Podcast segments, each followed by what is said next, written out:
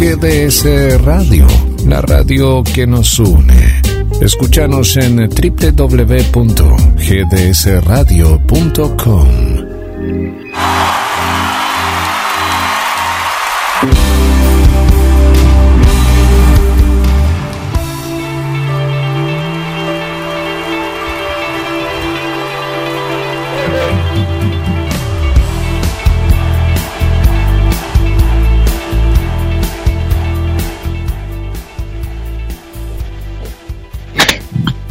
comienza la liebre.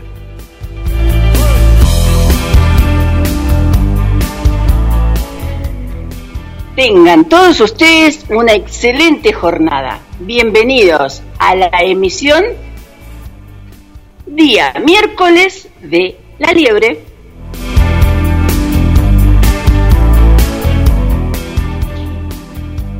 El equipo está de festejo. ¿Por qué? Por cuatro años, que no es mucho, pero tampoco es poco. Felicidades. Y damos las gracias a todos aquellos que de alguna forma le dieron sentido y contenido en este transcurso. Hoy los que me acompañan son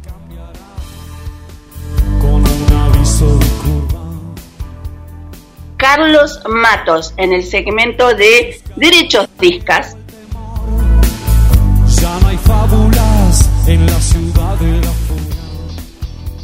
Samuel Filadoro en el segmento Diversidad y Género.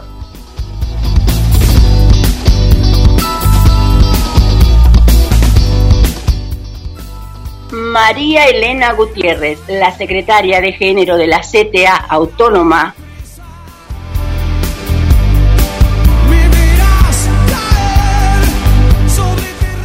Y por supuesto, desde hace más de dos años en los controles la, y la, operación técnica GDS.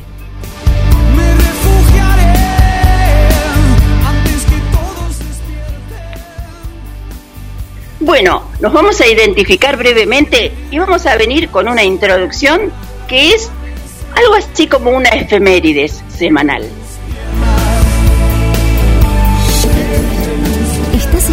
La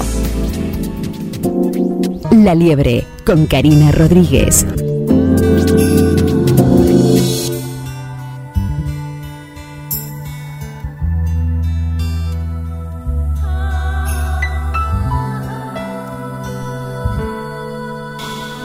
De pantalón con tirantes, ahí va el militante de la resistencia Tira algo más que un volante, se arrastra sangrante por el basural.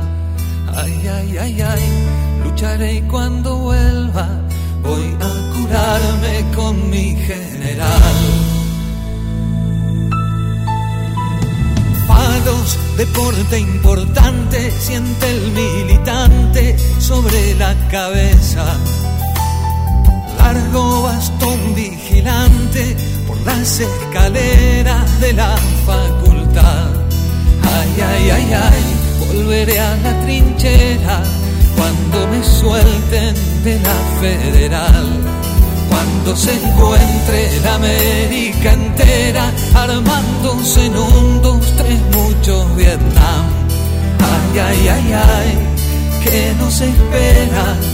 Llega el 70 y el Che ya no está. Luz y de estudiante lleva el militante al alzar su bandera. Va del local a la escuela, pasitas a ciegas por cualquier ciudad. Ay, ay, ay, ay, la piba más buena, el más brillante del barrio se va no sé sus nombres reales, apenas sé que hoy a la noche los veo en un bar. Ay, ay, ay, ay, noche de pena y hermanos que no volvieron jamás. Cantan y abrazan flamantes, nuevos militantes por nuestra vereda casa por casa regresan, quitando las viejas espinas del mal. Ay, ay, ay, ay, las flores nuevas, pese a quien pese, reverdecerán. No hay bala que mate a la primavera, ni patria que pueda otra muerte aguantar. Ay, ay, ay, acá no hay recompensa pobre el que piensa que puede calar horizontal con su historia y su entrega. Un militante no es un militar.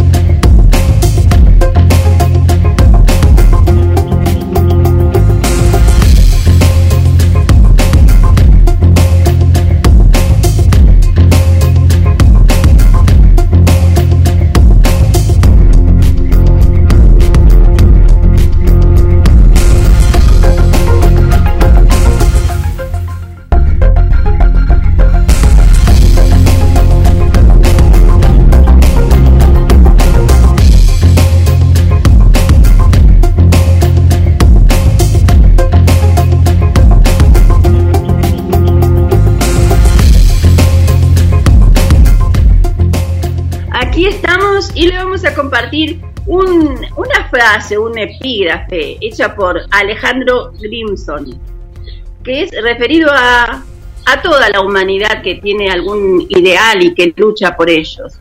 Dice que en todas las épocas y sociedades humanas hubo seres mucho más preocupados por destinos colectivos que por su futuro personal. Seres con sueños e ilusiones, fantasías de un futuro menos injusto con menos disparidades, con mayores derechos. Todos los derechos y cada uno de ellos han sido deseados, ansiados, reivindicados, luchados, colectivamente.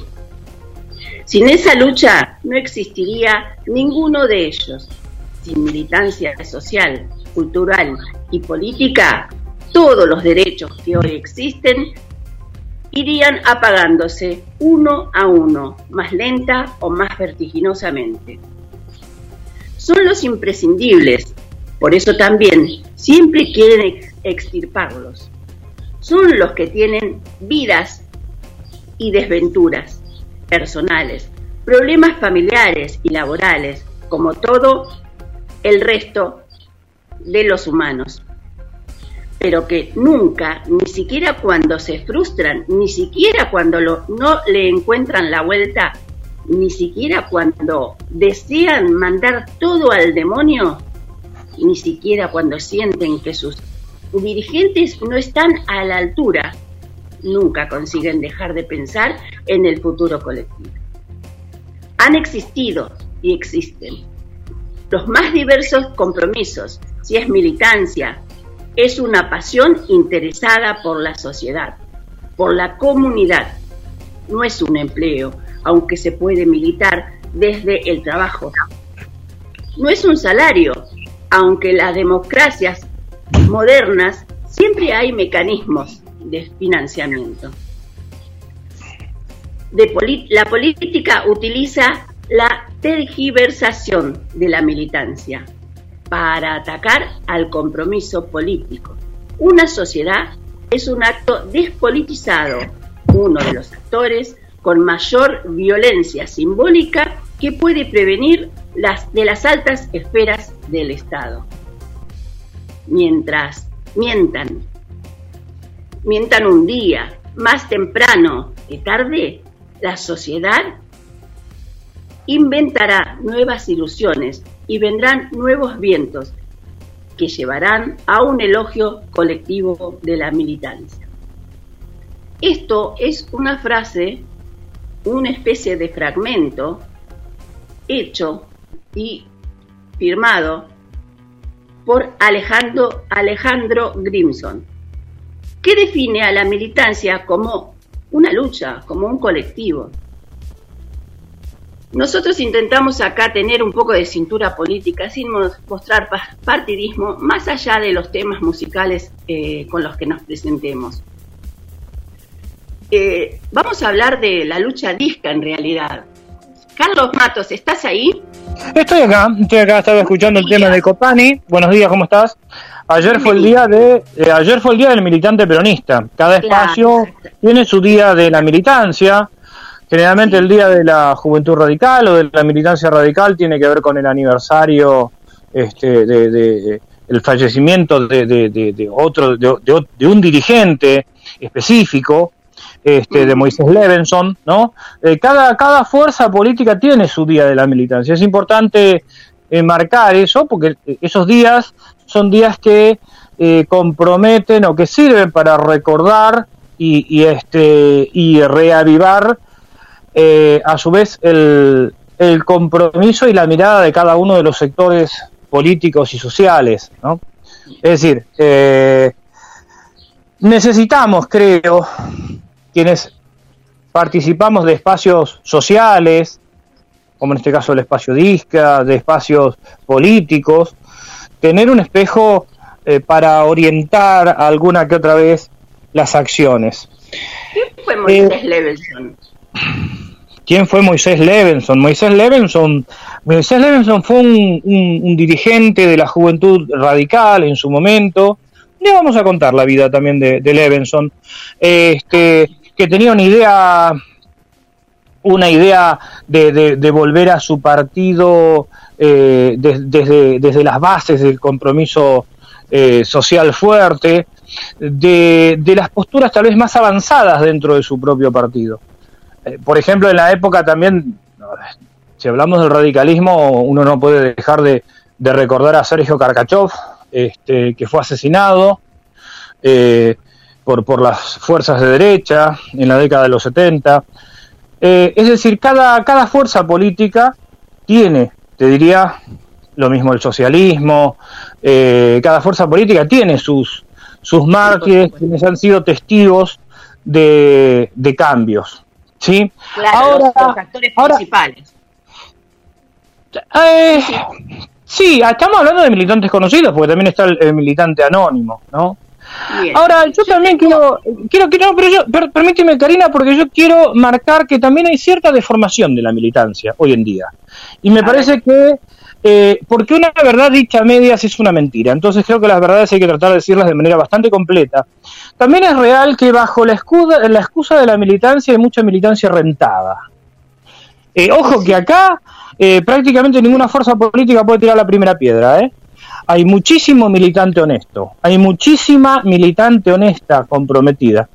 Y también están los vivillos de siempre que andan pululando por cualquier lado, mercenarios de la política, que tratan de este, siempre conseguir algún conchavo aprovechando ciertas necesidades. ¿no? Eso, eso también es cierto. Ahora, hay una, hay una poesía atribuida, o, creo que escribió Bertolt Brecht, nunca quedó claro si realmente es atribuida o, fue escrita. Eh, puede ayudar seguramente Guille. En el disco, en el tema Sueño con Serpientes de, de Silvio Rodríguez, aparece, aparecen estas líneas que dicen hay gente que, hay personas que luchan un día y son buenos, hay quienes luchan dos días y son muy buenos. Hay quienes luchan toda la vida y esos son los imprescindibles. A mí, honestamente, me parece una verdadera pavada. Yo sé que no me gano muchos amigos con lo que estoy diciendo. Seguro. Pero eso, dicho así, me parece una verdadera pavada, porque es muy difícil luchar toda la vida. Es muy difícil creo que también es necesario reconocer que quien ha luchado gran parte de su vida también tiene derecho al reposo y al disfrute de la vida. Eh, es como una apología de el único que vale es el que lucha hasta morirse. Eh, y la realidad es que la vida no puede ser todo lucha, porque mientras hay algunos que hacen la apología de la lucha permanente, hay otros que disfrutan de la fuerza de trabajo de ese que lucha permanentemente. Y hay otros que dieron su vida también en pos de la lucha. Y permítame introducir la vida de José Poblete, quien fue el, creador de la militancia disca dentro de la eh, presidencia de Perón, o el regreso de Perón, si se quiere, ¿no? Quienes eran unos 200 aproximadamente personas con discapacidad, que se llamaban los rengos de Perón precisamente, que enfrentaron a la dictadura militar y pagaron con su vida la sanción de la ley 22.431 nos sigue protegiendo y continúan sus ideales firmes y sus reclamos aún vigentes. Levantar las banderas por dignidad, respeto, democracia y soberanía es eh, una de las consignas que nos, dejaron. Eh, feliz jornada a los que son coherentes, son coherentes, repito, ¿no? A los que son coherentes y los honestos, a los que sueñan un presente con paz social y un futuro con bienestar general. Eso, eso que decís, Karina, eh, feliz día a los coherentes, eh, suscribo. Suscribo. Eh, cada uno de los días de las distintas militancias, ayer fue el día de la militancia peronista, y otros días, como decía, de la militancia radical, otro de la militancia socialista, y suscribo esto de feliz día a los coherentes, feliz día a los que, a los que predican con el, ejemplo y a los que hacen lo que dicen y lo que sienten sin eh, disociarse. Eso, eso es así, eh, coincido, coincido en tus, en tus deseos. Este Pepe, José Pepe, Poblete, Pepito, el negro o Martín, había venido de su Chile natal a los 19 años había perdido sus piernas a la altura de los muslos a los 13 años en un accidente ferroviario en su Chile natal. Allí había nacido en Santiago el 6 de enero de 1955. Militó en el movimiento de la izquierda revolucionaria, pero cuando se vino para la Argentina con el fin de beneficiarse con un tratamiento de rehabilitación, uno de los creadores en 1971 del Frente de Lisiados Peronistas. Y como la liebre tiene mucho de militancia o de derechos, que no se aferra a cualquier, a una, a un partidismo en realidad, sino a los derechos, eh, no podíamos dejar pasar este día sin dar eh, nuestra adhesión, opinión o como así también eh, darle el paso al compañero que no tiene la misma eh, mirada eh, exponiendo su parte de, los hechos, ¿no? Bien, y relacionado siempre con el artículo 8 de la Convención de la CDPCD, Convención de los Derechos de las Personas con Discapacidad, directa, directamente con la autonomía, vamos a llamar a nuestro primer entrevistado. Él es Héctor Moreira. Eh, señor GDS, por favor, ¿puede ir realizando la llamada? Él es Héctor Moreira. Es una persona que tiene aproximadamente entre 50 y 60 años.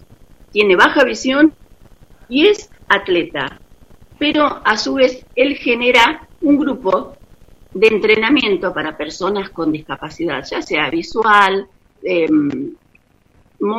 de movilidad reducida o de sordera, discapacidad en sí. Eh, con la diferencia de que este grupo es algo así como nómade. Se traslada a distintas provincias en distintas oportunidades y en distintos eventos y lleva su propio grupo de atletas y de guías. Es una cosa que tiene cierta relación con la autonomía, con la independencia y con los derechos, porque los discas somos discas y no somos de nadie. Así que vamos, vamos a identificarnos y vamos a esperar esta comunicación telefónica. Estás en vivo escuchando La Liebre por GDS, la radio que nos une, 10 y 26 minutos.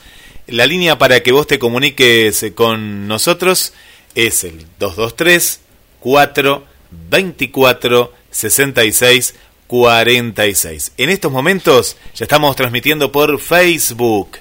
La Liebre, dale me gusta. Y en Facebook, mientras estás eh, justamente en esta red social, nos puedes escuchar también de manera gratuita. Esperamos eh, tus mensajes también a través del banner que está tanto en la página de la Liebre como de la conductora, Karina, Carlos y eh, Guillermo, y en la página también de GDS Radio Mar del Plata. Descargate la aplicación de la radio y nos llevas a todos, a todos lados. Estamos de fiesta, estamos en la Liebre, en vivo y desde el estudio central volvemos para la primera entrevista junto a Karina y a Carlos. Adelante. Anteriores también, ¿eh? Vos no te olvides de esa. Los 15 en el pasado. Totalmente. Thank you.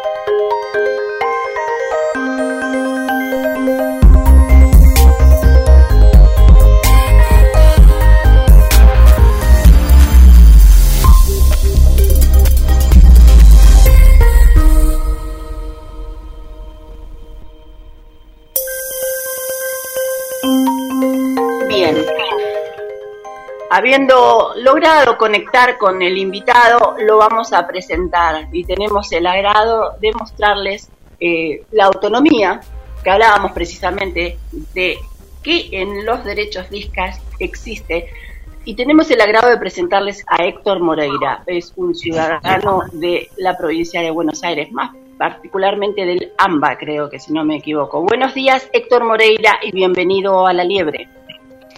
Hola, ¿cómo te va, Karina? Buenos días eh, para todos. Sí, yo realmente soy soy de la provincia de Misiones, soy nacido en Misiones, nada más que estoy acá viviendo en, Capital Federal ya hace bastantes años. Exacto, correcto. ¿De qué lugar de la, eh, te habla Carlos? ¿Cómo estás, Héctor? ¿De qué lugar de la provincia de Misiones sos? Soy de la zona centro de Oberá. De la zona centro de Oberá, ciudad fundada en 1904. El nombre del cacique era excelente, un hermosísimo lugar realmente. Este, ¿y cómo la, la, famosa fiesta nacional del inmigrante se hace en esa en dicha ciudad. Sí, sí, sí, sí, eh, el 4 de septiembre más o menos, ¿no? Este, Misiones tiene tiene 32 corrientes inmigratorias. Eh, Impresionante. un caso, un caso todos los, los, credos, raza y religión, a vida y por haber, están en mi provincia. Sí, es cierto. Es cierto, y en Oberá, en Oberá uno se encuentra con, con este eh, lo que vos bien este, eh, marcás, Héctor, este, iglesias de los diferentes cultos, de las iglesias católicas uniatas, rutena, eh, de la iglesia ortodoxa rusa también. En distintas este, manzanas podés, en distintas manzanas de la, de la ciudad, porque ahora ya es una ciudad, podés este, encontrarte con distintas este, clases, o sea, religiones, iglesias, es, es una cosa impresionante. Una diferencia de una o dos manzanas tenés distintas iglesias. Y todos, creo que es un ejemplo además porque todos los cultos eh, conviviendo, inclusive se da mucho esto en las mismas familias, personas que, que, profesan diferentes cultos. Y esto tiene que ver, Karina, lo que estamos hablando no tiene que ver con el deporte, pero sí tiene que ver con lo con la verdadera este, integración eh, y fraternidad de la que tanto hablamos en este programa, el respeto a las diferencias y, la convivencia también entre las diferencias. No quería dejar de mencionar esto, mi familia también es de Misiones este, y es una provincia a la que a la que uno quiere mucho realmente. Este, hay una recuerdo haber visto hace muchos años una, una obra teatral que se llamaba Misiones Tierra Prometida, eh, que era muy era muy interesante. Héctor, ¿cuánto tiempo cuánto tiempo estuviste en Misiones y cómo fue que eh, pasaste después? Capital. Yo nací, nací en Oberá, el, o sea, en este momento tengo 62 años, nací en Oberá el, 1 de, noviembre de 1958. Eso era un pueblito, hice toda mi escuela primaria, secundaria. Después vine a hacer la, la colimba acá a Buenos Aires, de ahí yo me fui quedando, me fui quedando, me fui quedando, me fui quedando, así que ya hace prácticamente como 40 años que estoy por acá dando vuelta. Y suelo ir a, pasear, a visitar, a visitar a mis amigos del colegio. Eh, tengo un montón de, amigos, este, tengo mi familia, que, es bastante conocida ahí en, ese lugar. Y bueno, este, siempre lo llevo en el corazón porque es el lugar donde me crié, donde me pasé mi infancia. Eh, son cosas totalmente diferentes una a la otra donde estamos viviendo ahora. Y, bueno, este, siempre los mejores recuerdos y, siempre con la gana de, de, volver y ya quedarme definitivamente en mi provincia. Tu, mm, tu discapacidad eh, em, visual, eh, de, de, qué momento la, la tenés? Em, del, año 2000, justamente el 21 de septiembre del 2000 me operé. En una, en, en, esto estaba trabajando en Rosario, me operé en un hospital público, el Hospital Provincial de, de, de Rosario. Este, tengo glaucoma, es una enfermedad, eh, glaucoma, la mía es crónico, es una enfermedad, pero eh, tengo, gracias a Dios, es de ángulo abierto, porque tenés la otra que es de ángulo cerrado, que realmente no ves nada. Tengo, perdí la visión del ojo izquierdo, que la perdí totalmente, y el ojo derecho me hicieron una operación urgente, me quedó como un pequeño agujerito donde tengo una visión nada más que central, que no es mucha la que tengo, y sin visión periférica. No tengo visión periférica de ninguno de los eh, ojos. ¿No tenés campo visual? No, no tengo campo visual, para nada. No tenés campo visual solamente al frente. Experimento para que vos te manejes con autonomía dentro de, lo que te restó de vida desde el 2000 hasta aquí. Sí, me costó muchísimo, Karina. Yo este, no podía aceptar esto. Es una cosa, eh, imagínate que yo manejaba, traía, traía, manejaba camiones eh, en esa época, o camionetas, y venía con, con, con, rollos de, madera, eh, traía de todo, y, y un día para el otro me encontré imposibilitado de ni siquiera poder subirme arriba de una bicicleta. Este, a mí me costó muchísimo, estuve internado en el hospital ahí, tuve como cuatro o cinco meses hasta que un día vino una enfermera y me dijo, mira, lo mejor que puedes hacer es irte porque te vas a terminar enfermando del todo acá, eh, del quedarme, porque no, no tenía miedo de salir a la calle. Y tal vez, tal vez, cuando, cuando volvía... Sí, perdón. Karina. Sí, eh, Héctor, ¿estás ahí? Sí, sí, sí, le habías sí, sí, una pregunta y justo Héctor frenó porque se había entrecortado tu pregunta, Karina. Ah, te preguntaba si no habías tenido atención psicológica en ese momento en la clínica. Mira, la única atención psicológica que tenía era una monjita que venía todos los días a hablarme. Sí, tenía una monjita que, que venía y me hablaba y bueno, me traía cosas, porque yo en ese momento estaba muy solo este, realmente toda mi vida estuve solo, así que la lucha mía fue, fue dispar. Pero de ahí este, aprendí muchísimas cosas, saqué muchas conclusiones en la vida y este, eso me ayudó muchísimo a, seguir adelante, muchísimo, muchísimo. He visto muchas cosas y aprendí mucho. A partir de que saliste de la, internación, eh, ¿cuándo te plantaste ante la vida? Y mira, me costó eh, salir, me vine a, me dieron la plata para un pasaje, yo le dije que quería venir acá a Buenos Aires, me vine acá, me fui a vivir en un hogar del gobierno de la ciudad, estuve viviendo en un hogar casi tres años, de ahí empecé a tramitarme solo la pensión por discapacidad, me costó un montón, pero gracias a Dios pude reunir todos los requisitos que había en esa época, que era un carpetazo, era una cosa impresionante de papeles y papeles y papeles y pila de papeles, este, hasta que logré sacar mi, mi, pensión, de ahí ya me empecé a mover de otra manera, ya cuando estaba cobrando unos pesitos, y hasta que resolví eh, irme del hogar y empezar a independizarme. Eh, todavía no, no tenía ni idea lo que era ir a un colegio para estudiar orientación y movilidad, que es lo que vos tenés que aprender a usar el bastón y todas esas cosas. Tal es así que un día caminando por acá cerca de un supermercado, la avenida Entre Ríos, el supermercado tiene, se abren las puertas automáticas afuera, sale una señora con un cochecito, con un bebé y me lo llevo puesto, me lo llevo por delante y lo tiro. Al, bebé, el cochecito, todo.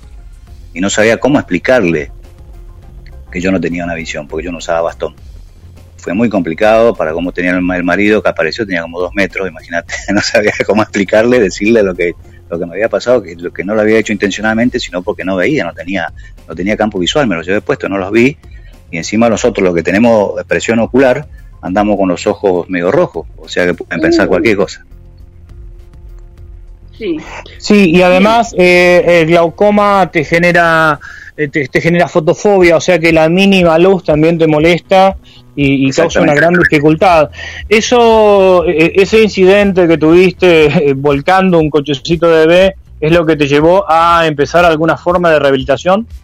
Exactamente, ahí este, eh, hablé con, un, con unos amigos, me, me dijeron, bueno, mira, acá hay un colegio, eh, yo me fui a una escuela que se llama la, Escuela Gatti, acá en la, capital, y ahí este, aprendí eh, orientación, movilidad, hay, hay talleres, distintos talleres donde te enseñan a hacer muchas cosas, y bueno, de a poquito fui, fui aprendiendo eso, salíamos casi todos los días a caminar a la calle con el bastón, nos enseñaron a manejar el bastón, porque no es una cosa de agarrar y llevar el bastón en la mano nada más, hay que saber manejarlo. Y bueno, de ahí vos aprendés este, muchas cosas, desarrollar tu olfato, el oído, eh, de todo. ¿Cuántos años tenías, cuántos años tenías Héctor en el momento en el que empezaste a usar el bastón? Y, imagínate que tendría más o menos 42 años, 43 años. ¿Y cuál fue tu primera impresión al salir a la calle? Porque es distinto el caso de una persona que nace ciega o que pierde la visión de muy niño al caso tuyo, que obviamente eh, te cambió toda, todo el proyecto de vida, toda la forma de vida, y, que además em, podías en cierto modo palpar lo que es el prejuicio desde el otro lado. ¿Cómo fue el momento, yo diría prácticamente este, iniciático de agarrar el bastón y salir a la calle? Eh, fue, no, no, no fue fácil, es este, mucho temor. Temor eh, porque me pasara algo, temor, a veces el temor era por por eh, llevarme a alguien puesto o chocar con alguien, pasar mal a la calle, fue mucho temor, pero traté de acostumbrarme siempre a tratar de pedir ayuda, siempre, siempre. Hasta ahora en este momento lo hago también, cuando salgo a hacer alguna diligencia que tengo que ir al centro, a hacer algún trámite, eh, no es que paso a la calle solo porque ya estoy, ya estoy canchero, ya hace años que uso bastón, no, siempre me paro en la esquina y espero que alguien me ayude. ¿Usás bastón blanco o bastón verde? Verde, verde, verde. Bastón verde. Verde. El, pequeño remanente que tenés te, sirve para, se, me, se me expande más a lo lejos, pero ya te digo, tiene que ser solo de frente, porque cuando ya me movilizo o quiero mover la, vista a algún lado, pierdo la orientación. Eso es el complejo que tengo. Pierdo la, orientación de para dónde voy. Pierdo como, como un poco como el equilibrio. Y a partir de a partir de, los primeros eh, pasos que diste con el bastón ahí en la escuela en la escuela Gatti, ¿Qué fuiste reformulando en, tu vida personal? Y muchas cosas. Eh, fui dejando de lado muchas y fui aprendiendo otras cosas. Este, en realidad fui sacando en limpio lo que vas aprendiendo día a día, lo que te sirve, lo que no te sirve, lo vas dejando de lado, pero eh, en realidad eh, lo mío fue medio difícil porque al estar solo, no estar este, contenido por algún familiar, o es muy complicado, siempre me tuve que, estar al lado de alguien desconocido, que realmente tuve la suerte siempre de tener alguien que, que, me ha ayudado y que me ha apoyado siempre, que me han hablado, pero fueron cambiando muchas cosas en, mi vida, o sea, no fue muy, muy fácil todo hacerlo. Eh, tuve que dejar de lado, qué sé yo, como ya te decía, de, salir a correr solo, irme a tal lado, jugar, eh, eh, irme a un cine, irme a, una discoteca, irme, qué sé yo, a un montón de lados, eh, cambió todo mi forma de ser, este, ya... Yo tenía una, una, una vida, ¿cómo, ¿cómo te voy a decir? No, no, no quiero que lo tomen a mal, pero era una persona muy, muy, muy alegre, muy, muy dispuesta a todo, y eso fue, fue cambiando totalmente todo, porque me tuve que cambiar toda mi forma de ser eh, me fui pues, eh, siendo una persona un poquito más parca, más seria, aunque a veces cuando ya me conoce, pero bueno, este, fueron cambiando muchas cosas. Sí, es como para hasta, hasta ir acomodando los tantos porque es una realidad, una realidad distinta. ¿Y qué actividades empezaste a desarrollar a partir de esta nueva realidad tuya?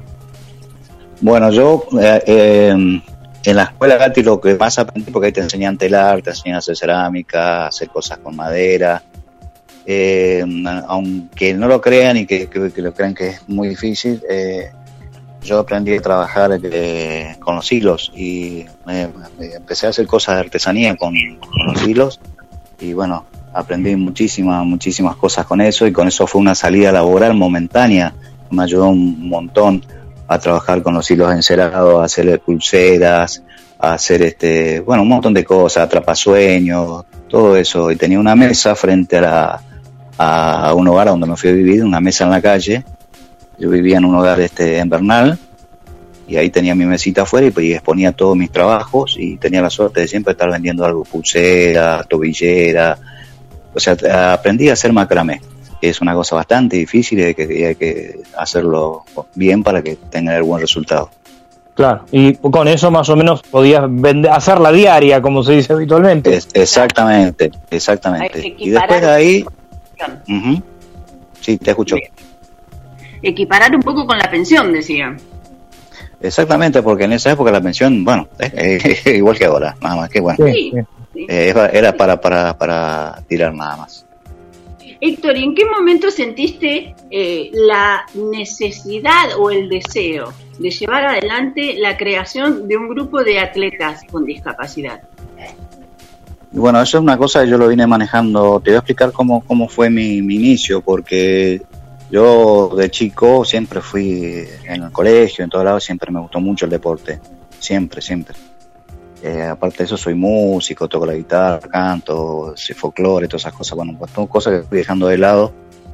Pero este, el deporte siempre me apasionó, me gustó muchísimo. Y cuando estaba viviendo acá en este hogar de Bernal, que se llama Villa del Sol, creo que lo deben conocer, en Bernal, este, abajo eh, eh, hay un, gimnasio es una cancha de, fútbol 5, creo que es, no me acuerdo muy bien.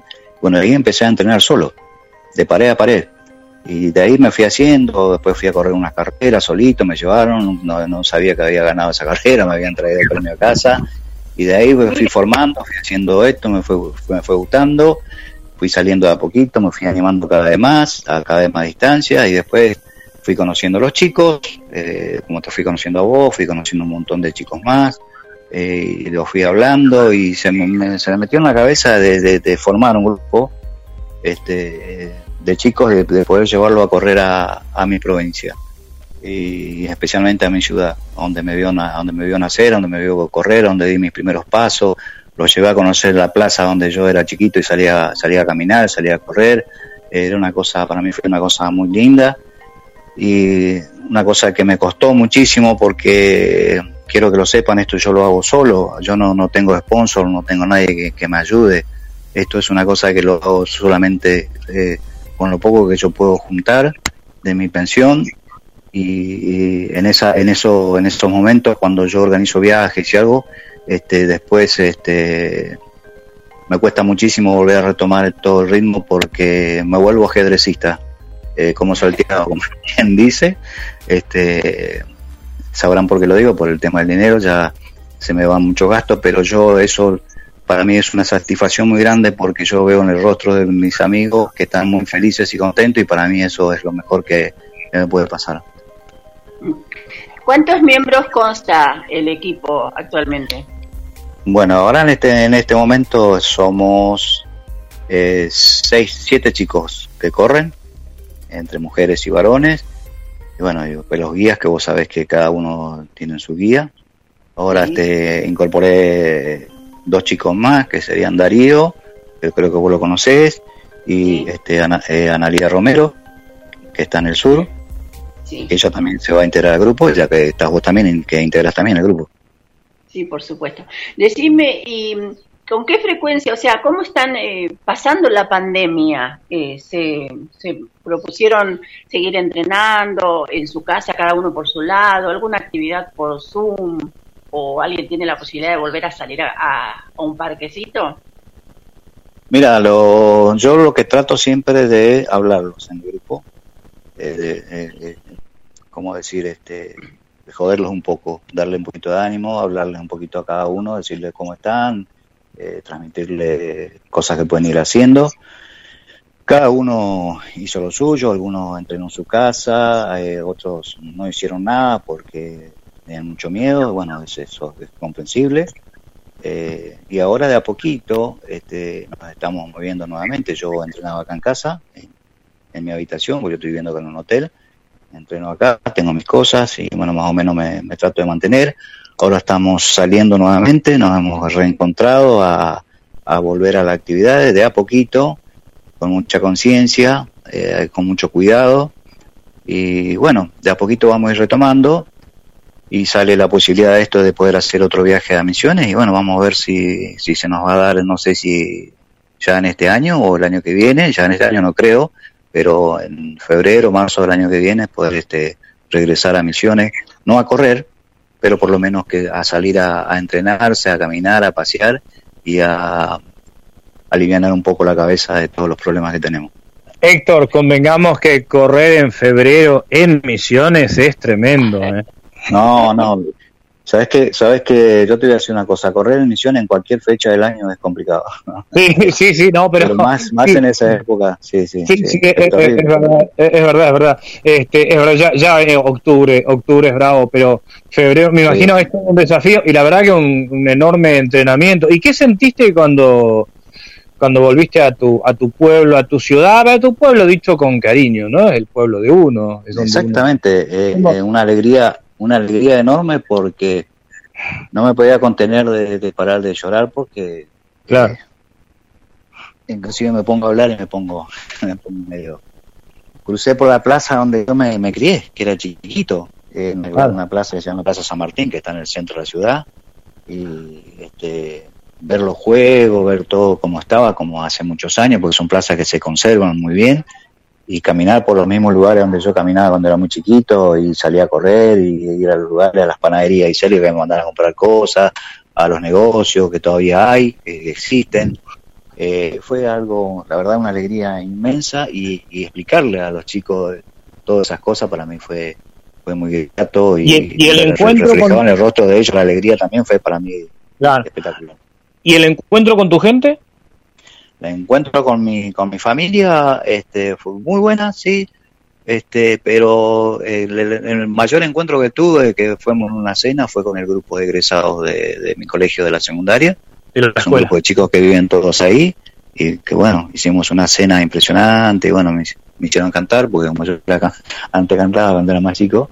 Este bueno fue una cosa, un encuentro muy muy pero muy lindo encontrarnos todos todavía y darnos un fuerte abrazo fue algo muy, muy, muy, muy lindo, muy emotivo. ¿Seguís haciendo música?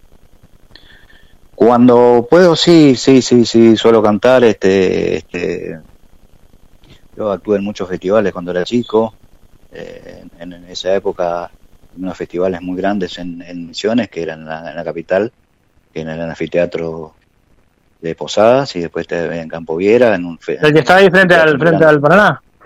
Exactamente, sí, sí, en Posadas sí. Sí, sí, sí. Bien, Así y como que, bueno. para ir cerrando este, este, este, esta entrevista, esta charla, Héctor, ¿cuántos sí. años de que te dedicas a, al atletismo? Mira, yo, en realidad, mi primer carrera, mi primer carrera, que es la que yo te contaba que fui a correr, y que no sabía que había sacado el premio, que saqué, inclusive saqué el primer premio, fue en el 2018, que fui a correr con un guía, que fui a correr. Ah, yo entrenaba solo fui a, y la primera carrera que fui a correr con un guía fue en el 2018 en la carrera de Luis Pasteur, creo que ahora ya no se hace más esa carrera, son 10K de Luis Pasteur. Este, y bueno, lo fui, fui, corrí, me vine a, donde, al lugar donde estaba viviendo y por la noche me trajeron los premios. No sé por qué te fuiste, porque vos saliste primero. y bueno, esa fue mi primera experiencia. Esa fue. Y de ahí en más no me bajé más. Sí. Sí. ¿Antes habías visto gente que corría con, con, un guía? No, no, no, no, jamás. No, jamás pensé en eso. Eh, inclusive me sentía raro. Pero bueno, de a poquito fuimos aprendiendo, tanto el, eh, yo como guiado y el que, que, me guiaba. Así que fuimos haciendo dupla y después fui conociendo a otra gente, fui conociendo a otro grupo, sí, me fui metiendo cada vez más. Y, y después ya los fines de semana no me, no me paraban porque eh, eh, carreras que había viernes, sábado y domingo, me anotaba en todas. Te agarró la pasión por el running. Me agarró la pasión por el running, sí, exactamente, y no paraba. No paraba. Pero me dieron Bien, muchas, muchas lindas satisfacciones y conocí mucha gente muy buena. Era, era más que nada la necesidad de demostrarle a, en el mes de, de, diciembre, que estamos haciendo en el marco del mes de diciembre, el 3 de diciembre, Día Internacional por los Derechos de las Personas con Discapacidad, que hay un poder distinto dentro de la discapacidad. Eh, y era la necesidad de la liebre de reflejarlo. Así que agradecemos tu presencia, tu relato y por supuesto tu sabiduría. Bueno, yo igualmente muchísimas gracias y quiero decirle a todos los chicos de que se puede hacer todo lo que uno quiere en la vida, no hay que quedarse, hay que seguir adelante y que, esto, lo que, los que tenemos problemas visuales, los que tienen problemas de sordera, los que tienen problemas para caminar, los que son distintas, eh, la vida continúa y hay que seguir adelante, no hay que quedarse, no hay que perder las esperanzas de vida porque es lo último que se puede llegar a perder. Hay que pensar siempre de que un, cada día podemos dar un poquito más y más nosotros porque tenemos mucha fuerza interior aunque no la gente no lo crea, tenemos mucha fuerza interior. Así que eso es lo, lo, único que les puedo decir son mis palabras, de que sigan adelante y desearle a todo el mundo un, no sé si un feliz año lo que va a venir, pero bueno, que sea mejor del que dejamos. Un, un cierre del año nada más. Exactamente.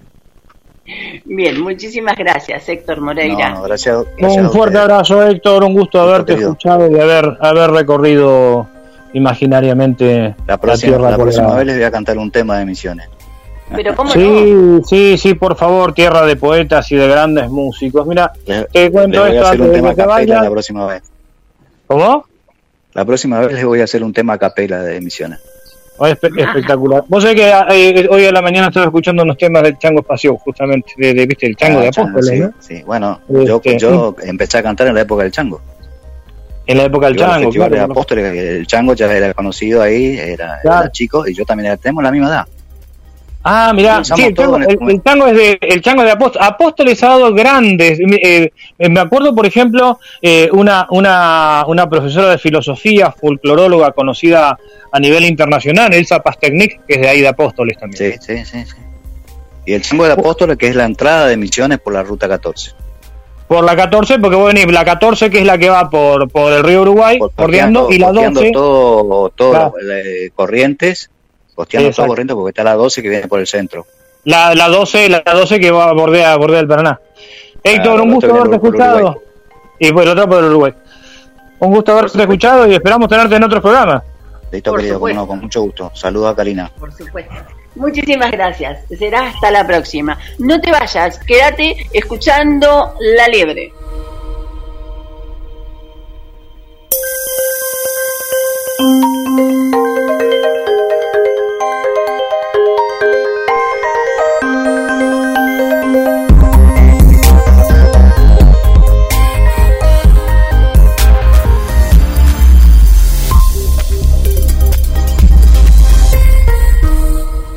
Estás escuchando La Libre en vivo, 10 y 54 minutos en toda la República Argentina. Descargate la aplicación de GDS Radio y llévanos a todos lados. Cinco años de La Liebre y escuchamos tus mensajes. Karina. Muchas felicidades por sus cuatro años. Estamos en semana de cumpleaños. Acá Elena Vivanco desde Santiago de Chile. Les mando un tremendo, tremendo abrazo a la liebre y a todos sus integrantes. Besitos, besitos, los quiero mucho.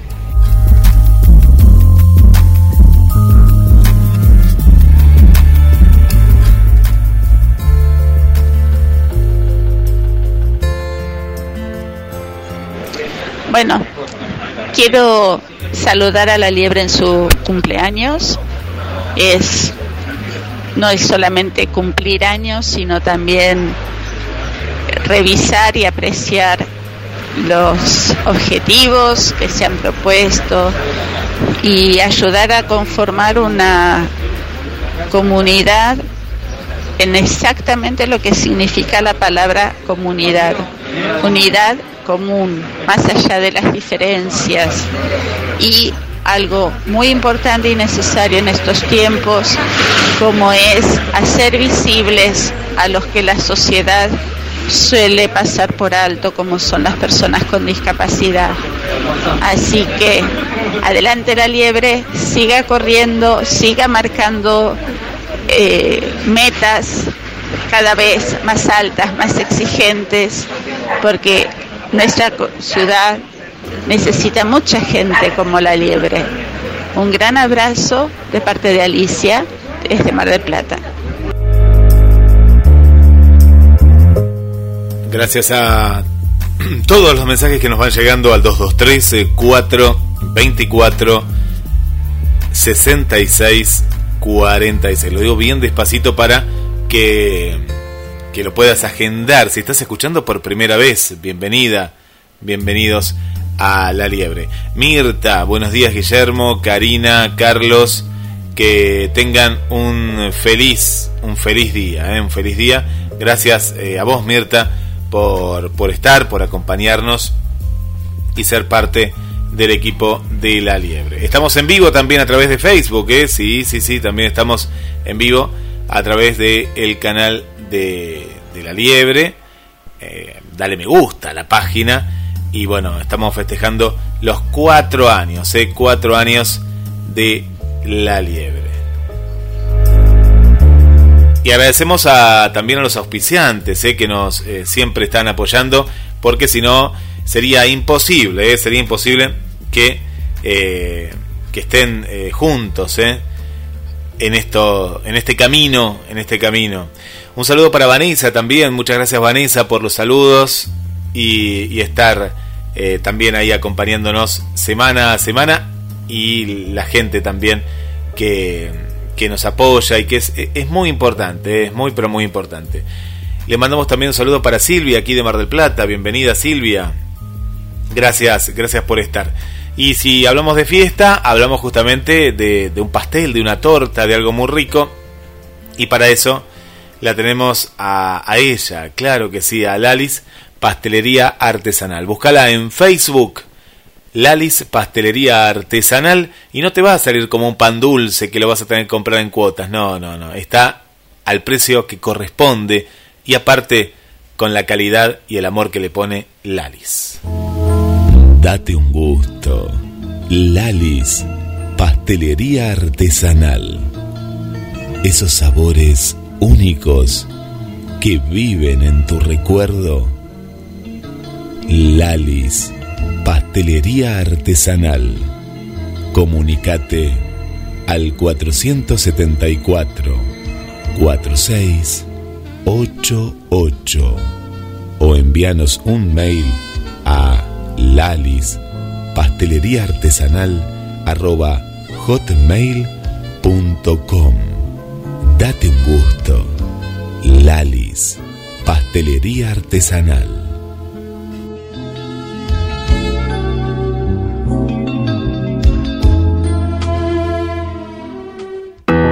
GDS. La radio que está junto a vos. Siempre en movimiento.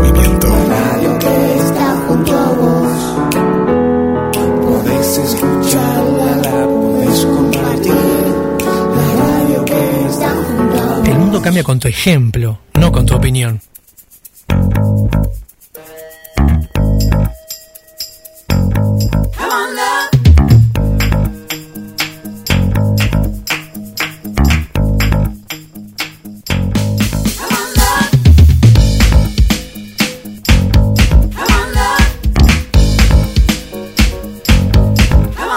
11 de la mañana desde Mar del Plata para toda la República Argentina y el mundo. Volvemos desde GDS Radio hacia el estudio móvil de La Liebre. Adelante, Karina.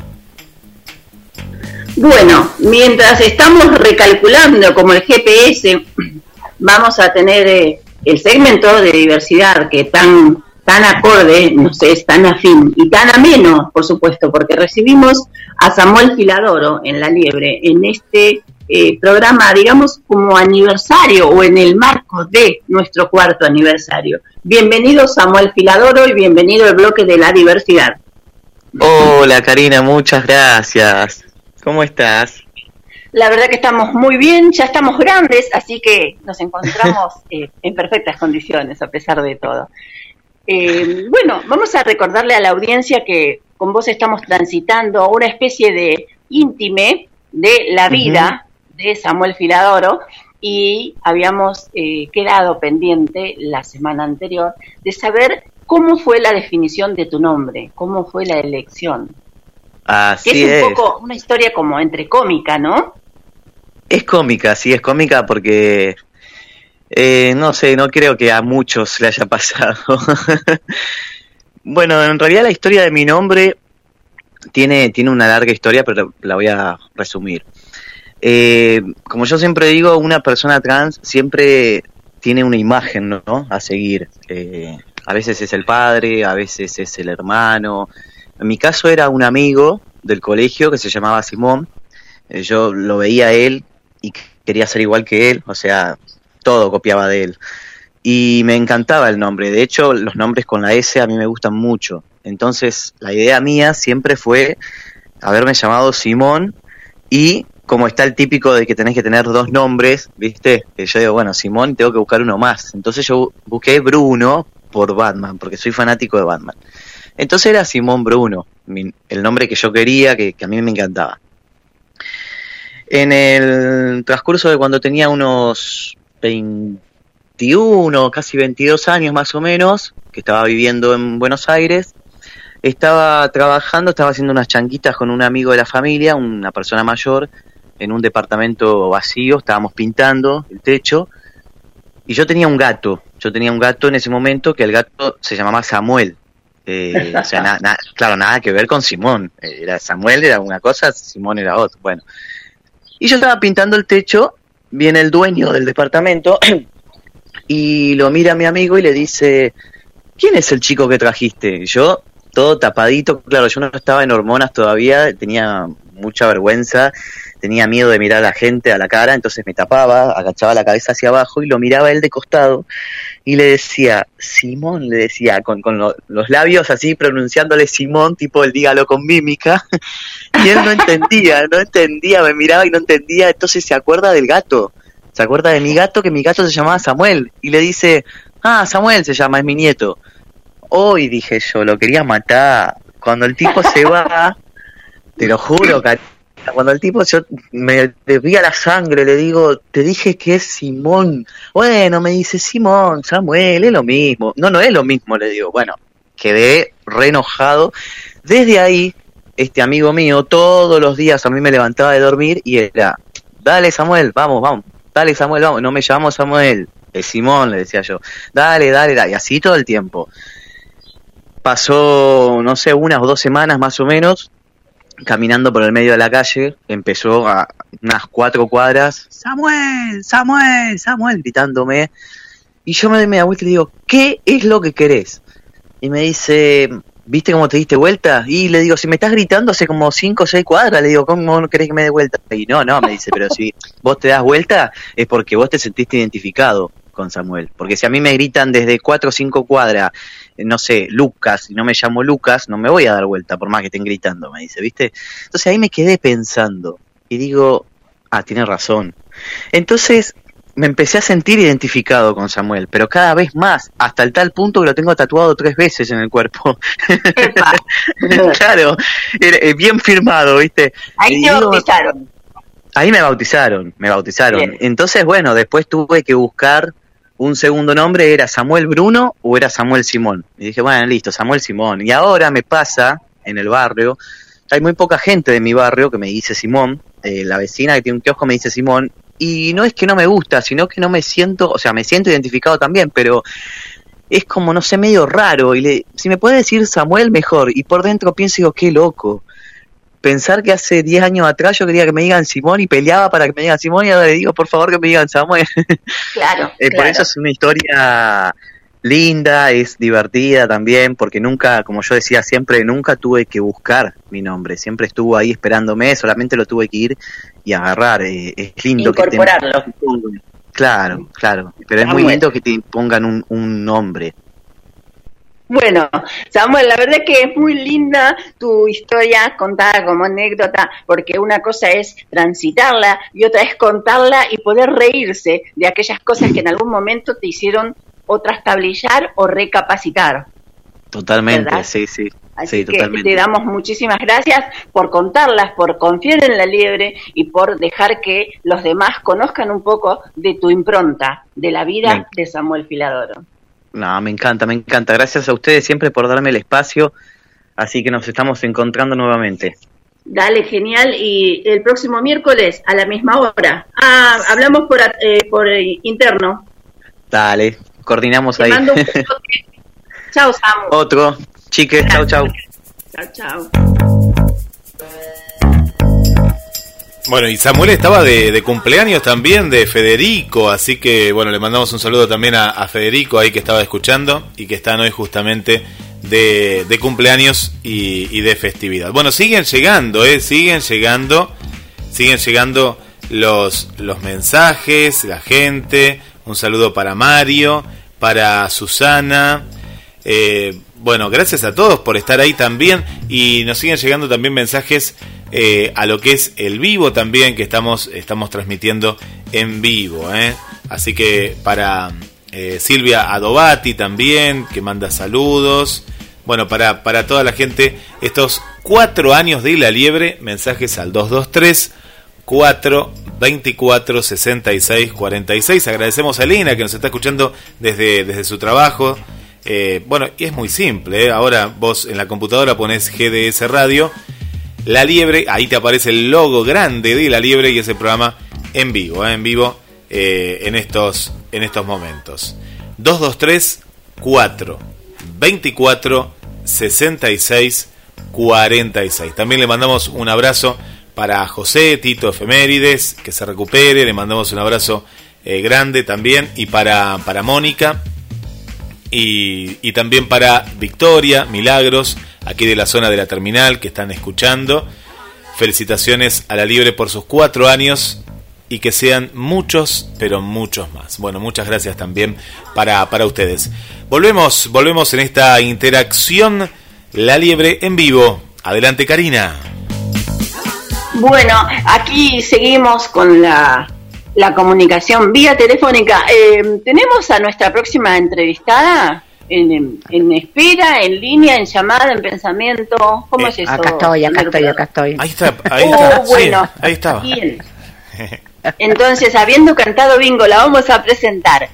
María Elena Gutiérrez, secretaria de género de la CTA Autónoma de Mar del Plata, hoy festeja y celebra junto a la liebre ser parte de su equipo en estos cuatro años en, los, en los cuales ella viene transitando arduamente, miércoles a miércoles, hoy más feliz que nunca. Bienvenida y buenos días, María Elena Gutiérrez.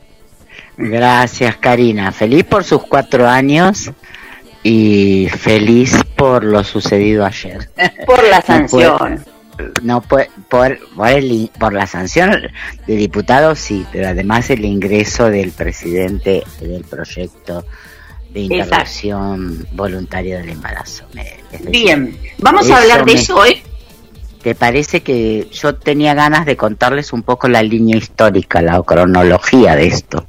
Porque esto no Dale. empezó ayer. no empezó ayer. Y quería, y a, y a la par por ahí nombrar algunas mujeres que tuvieron, que ya no están, y algunas que sí están, que tienen que ver con esto, ¿no? Que ese proyecto haya llegado a, y haya sido presentado por el Ejecutivo. El proyecto del aborto comienza el- en 1986 con el primer encuentro nacional de mujeres. Eh, ahí eh, es el primer encuentro y ahí ya se empieza, las mujeres comienzan a autoconvocarse eh, para debatir problemáticas de género. Y no puedo, en cada lado voy a ir nombrando, ¿no? No puedo dejar de nombrar eh, aquí a Clelia Íscaro, una militante comunista, revolucionaria y feminista. Clelia ya no está, pero fue una de las eh, integrantes, una de las mm, pioneras de los encuentros nacionales de mujeres, de donde se gestaron, de donde se gestó la, eh, es decir, el proyecto y la campaña porque la campaña eh, se, se gesta en 1986, ¿sí?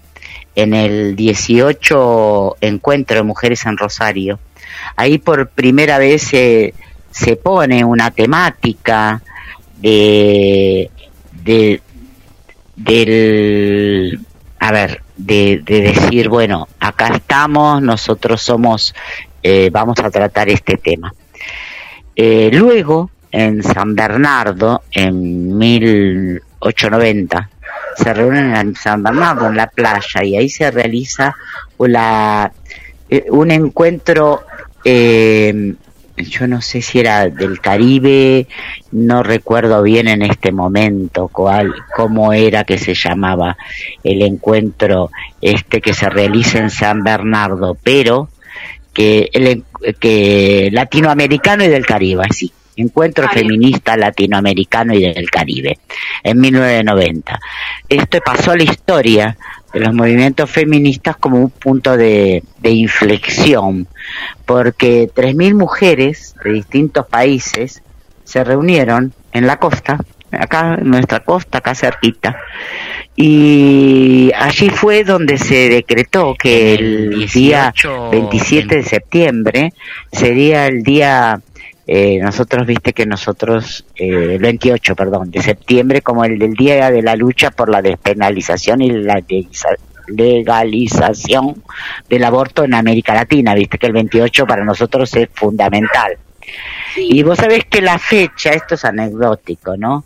Fue propuesta por las brasileras, porque coincidía que ese un 28 de septiembre, pero los años 1800, en Brasil se había decretado la ley de libertad de vientres, que Ah. consideraba libre a todas las personas nacidas de mujeres esclavas. Así que a partir de ese 28 de septiembre, nosotras nos venimos eh, juntando y celebrando y exigiendo y pidiendo y marchando. Y bueno, eh, no quiero dejar de nombrar a, a ver, hay tantas mujeres que han hecho historia que la verdad seguramente me voy a quedar siempre con alguna que, que falte, ¿no? Pero una es Dora Koledeski. Dora Koledeski fueron, es una, fue una argentina que, que nació en Tucumán, eh, vivió en Tucumán y desde jovencita militó, porque militó en la FES, en la Federación de Estudiantes Secundarios. Ella era una militante de izquierda, eh, luego pasó al Partido Socialista, bueno, creo que luego pasó al Partido Obrero Revolucionario, bueno, tuvo una trayectoria así. Se recibió de abogada y trabajaba en la, en la fábrica, ¿no? Eh, eh, y en la fábrica ella, ya no está, Dora, eh, ya no nos puede contar ella, pero bueno, en los escritos que dejó a través de sus nietas, eh, decía que en la fábrica se hablaba de aborto como si tal cosa, tema que no se mencionaba en otros ambientes, ¿no? Eh, bueno, el tema es que Dora se tuvo que exiliar porque vino la dictadura, obviamente, y se, se exilió. Y se exilió en Francia. Y en Francia eh, tuvo la oportunidad de relacionarse con las feministas. Ya eh, la legalización de los métodos anticonceptivos en Francia existen desde 1972. Así que bueno, cuando regresó, regresó con toda una corriente y fue la que fundó la Comisión por el Derecho al Aborto. ¿Sí? Eh, todas estas cosas las cuento porque yo no quiero dejar de nada de lado a todas estas mujeres, ¿no? Claro. Eh, tenemos, eh, porque ellas fueron las, a ver, ellas fueron las precursoras de que hoy se esté trata, es decir, que se vaya a tratar este proyecto. Otra fue Marta Rosenberg. Eh, Marta Rosenberg fue una famosa feminista psicoanalista, si, es psicoanalista médica. Marta eh, estuvo en el 18 ahí, eh, en la bandera. Y tampoco puedo dejar de nombrar a Nina Burgos, que en la actualidad eh, sigue con su historia y yo creo que la deben de haber visto en Canal Encuentro. Ella ha estado desde los primeros momentos. Bueno, yo quería, a ver, hacer una, una historia de todas estas mujeres, ¿no?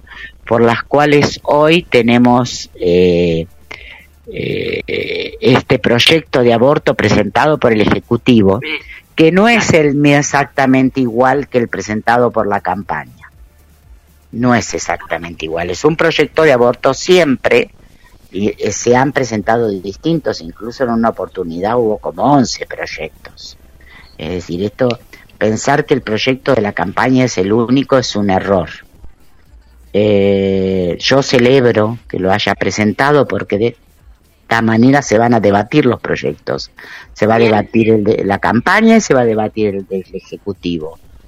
Y yo estoy muy contenta, esto lo hablo a nivel personal, no como campaña, porque la campaña no tuvo su plenaria y sabés que la campaña es horizontal y somos personas, no somos eh, orgas, no nos presentamos como organizaciones, sino como personas que contribuimos a formar la campaña y ahí debatimos y aún no lo hemos debatido el proyecto, porque el proyecto lo presentó ayer. sí hemos tenido, pero sí eh, yo realmente, ¿no? Superó mis expectativas. Eh, ¿Por qué te diría esto? Y bueno, porque considera un arco desde la cuestión de las 14 semanas, de, de los de las niñas, de todo este tipo de las edades, cómo definirlo, de acuerdo a la Convención Internacional de Derechos cómo se, de los niños, cómo se los considera. Y bueno, hay una parte que por supuesto que está lo de la objeción de conciencia. ¿Qué es lo, de la objeción de conciencia, María Elena? ¿A qué refiere?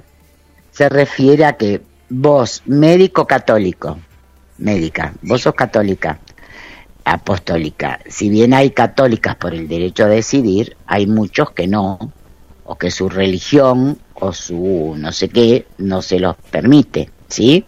Entonces vos estás en tu derecho de no querer practicar, de no realizar esta interrupción.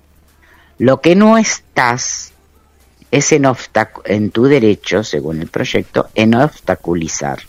Vos tenés 10 días para resolver el pedido de la interrupción de ese embarazo.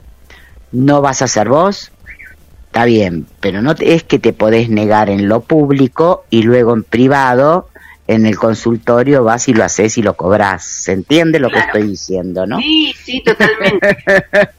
es decir, sabemos que estas cosas suceden. Entonces, eh, la objeción de conciencia es tanto en lo público como en lo privado. Y eh, atañe eh, a, estas cosas, pero es decir, no podés tampoco, la objeción de conciencia no sirve para el posaborto, ¿sí? Es decir, alguien, porque ha sucedido que se han negado a atender a mujeres que vienen desangrándose por un aborto y no las atienden porque la objeción de conciencia porque consideran que han hecho un hecho criminal. en este caso, en este proyecto, eso no está contemplado. Así que bueno, yo yo contenta, la verdad que contenta, pero esta es mi opinión por ahí. Contempla, que nuestras niñas no tienen que ser madres hasta los 13 años.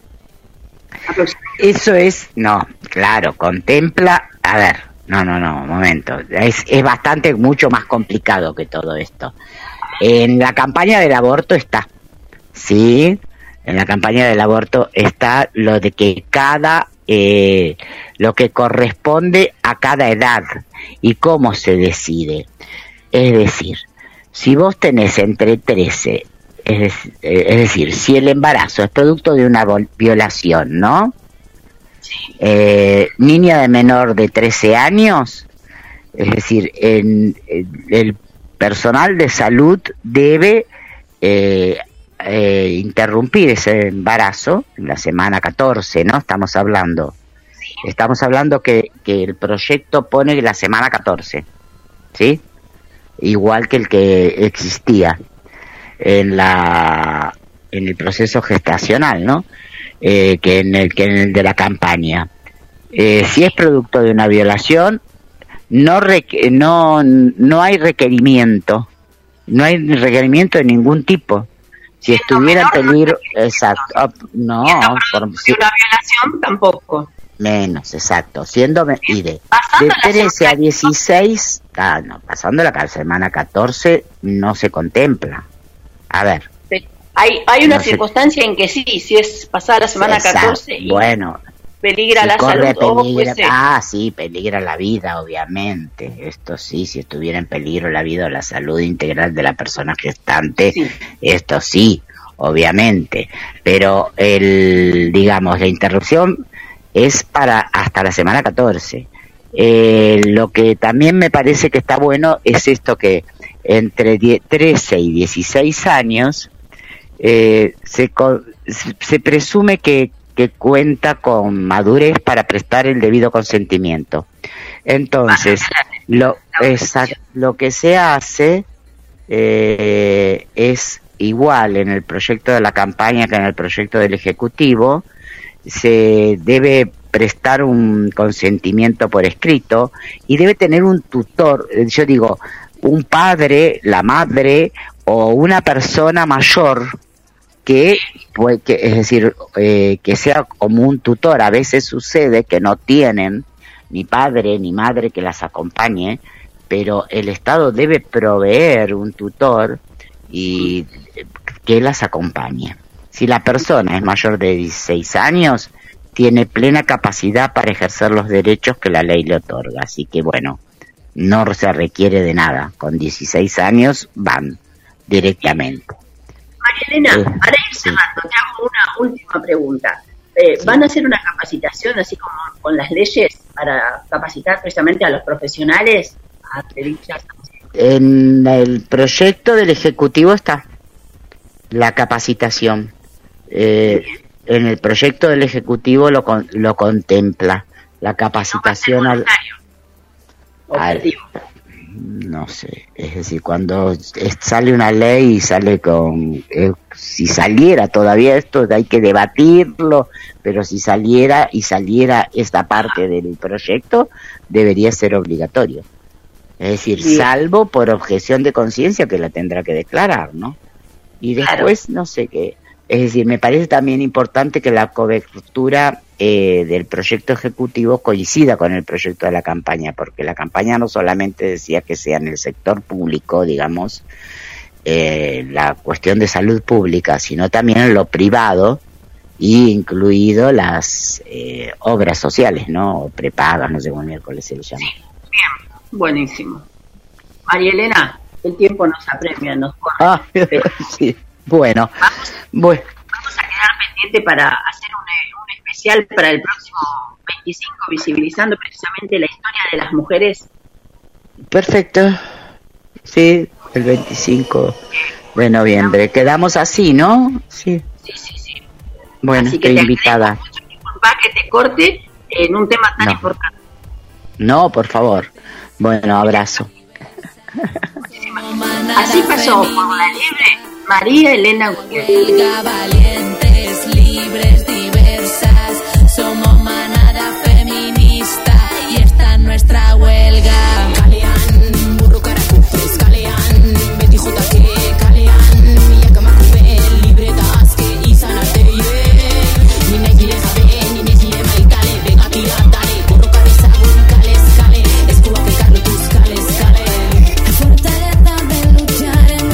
Seguimos eh, de festejo con mucha gente. Jorge manda saludos desde Capital Federal.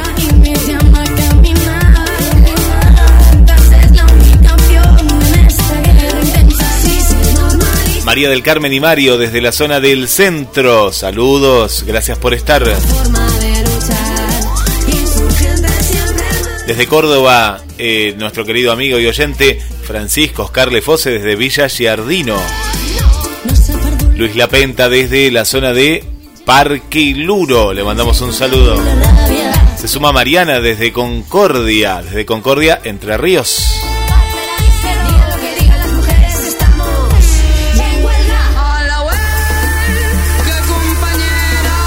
Y te seguimos escuchando los mensajes que nos vas dejando al 223 424 66 46.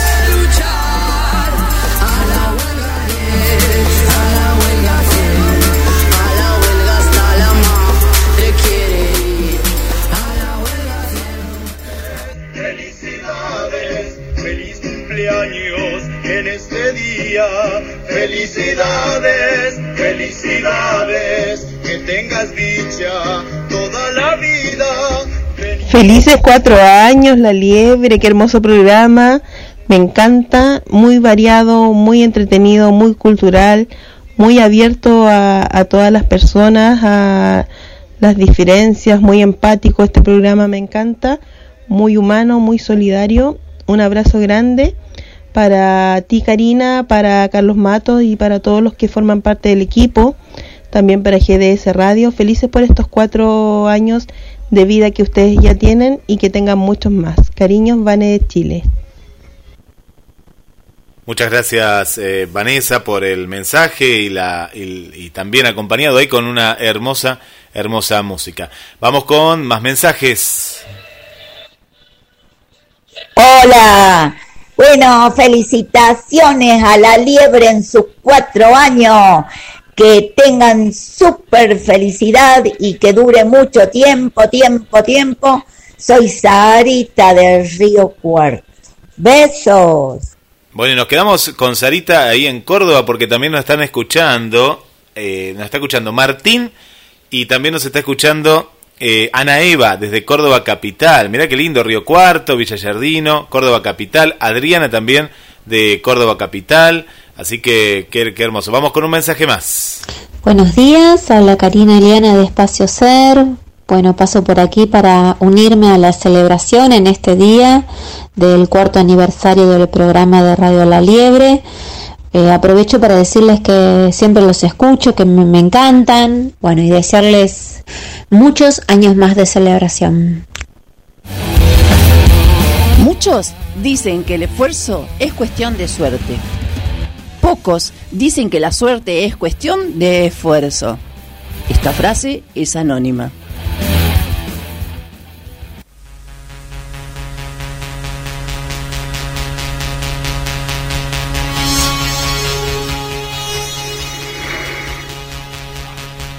Hola, hola. Sí, estamos al aire. Hola, hola. No se escucha. Hola. estás, estás al aire. Sí, señor. ¿Cuán- ¿Cuántos saludos? aire, ¿Cuántos pero- saludos, Karina? Pero, ¿ve? Y, te- Muchos. y tengo, tengo más, hay más, pero se me ha puesto la pantalla negra, así que no tengo acceso.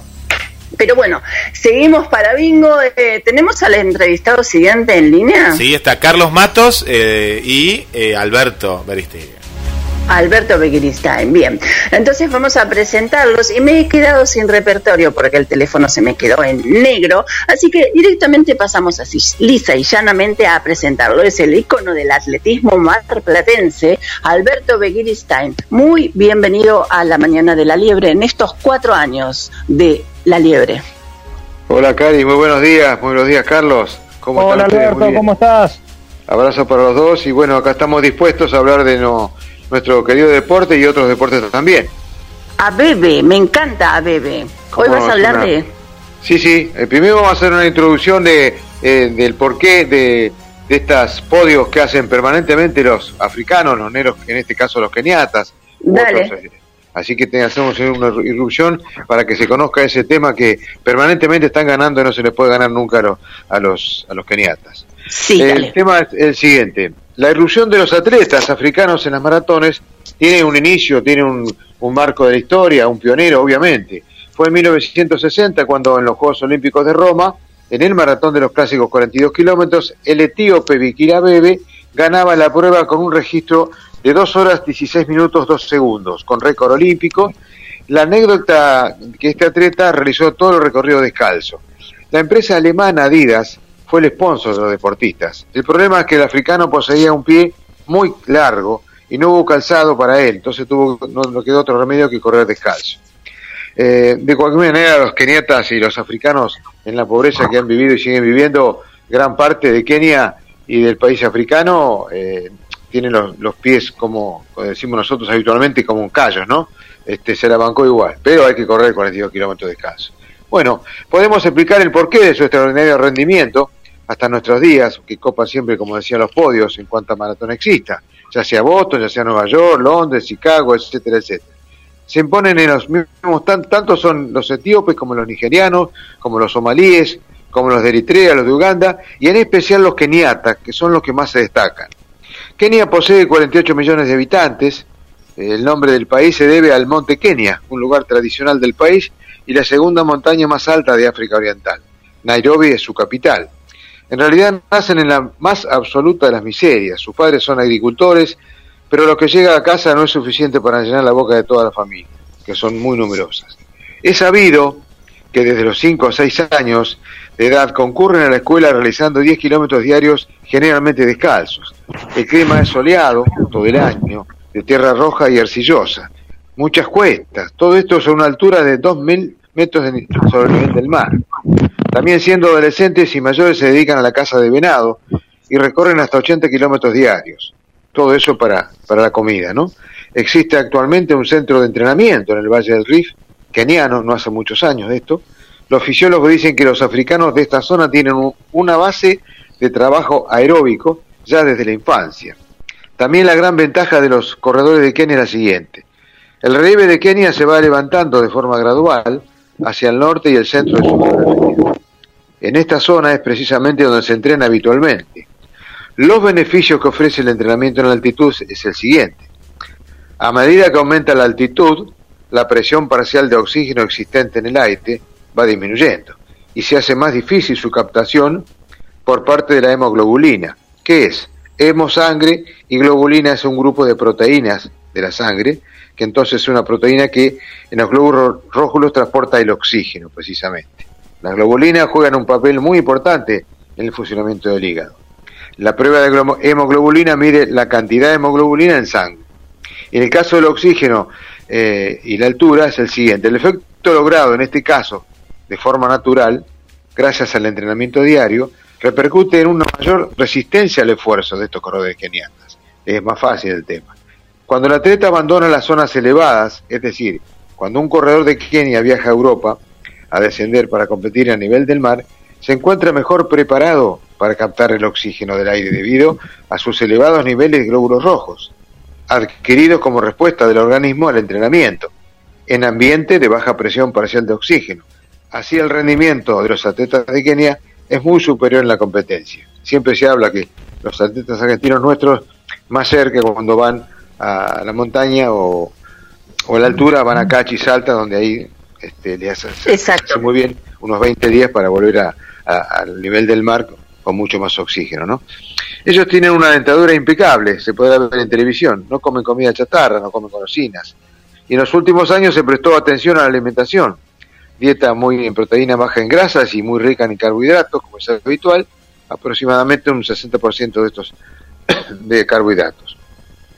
El Valle del Rif, esa zona de Kenia, que está a 2.000 metros de altura, esto provoca que desde el feto se encuentra en el útero esté más protegido y reciba más sangre a su arteria uterina, lo cual se traduce en una mayor capacidad cardiovascular al hacer el ejercicio. Son de los temas, de los motivos por el cual el rendimiento es superior a los blancos, podríamos decir. Son privilegios.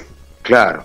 Eh, en el caso de la genética, el investigador Ben Salting demostró que los cuádriceps de los corredores de keniatas concentran mayor cantidad de enzimas, es decir, moléculas relacionadas con la manera en que se administra la producción de energía, que son mitocondrias y más vasos sanguíneos musculares, lo cual se traduce también en competencia en menor desgaste muscular. En Kenia existen 42 grupos de étnicos, en el país diversas tribus y pueblos que se hablan diferentes idiomas e incluso costumbres.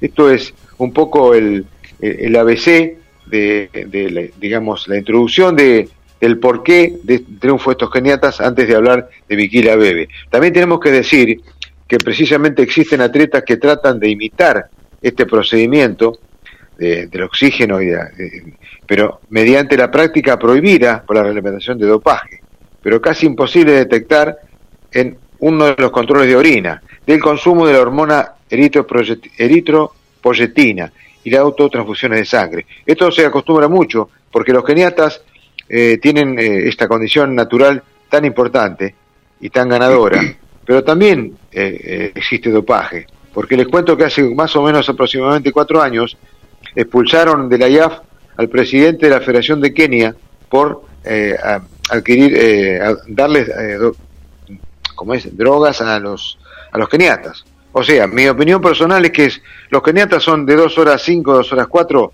a lo mejor tomando algo. Si no tomaran nada, igual están debajo de las horas 10, que son ganadores permanente, permanente. Así que eso Opa. es el, eso, donde está hecha, ella la ley, echa la trampa, pero eh, dos por tres caen. El otro tema es que ellos ganan muy poco dinero en su país, muy poco, y en, Sí. en las maratones eh, se gana mucha plata. Por ejemplo, en Dubái el, al primero le dan 120 mil dólares, en Nueva York 100 mil, cuando estuve yo en Nueva York se le daba 100 mil dólares al primero y un auto cero kilómetros. Y en Boston, me acuerdo, que se daba, yo tengo unos diarios todavía, daban, al primero le daban 80 mil dólares y daban premio hasta el 15.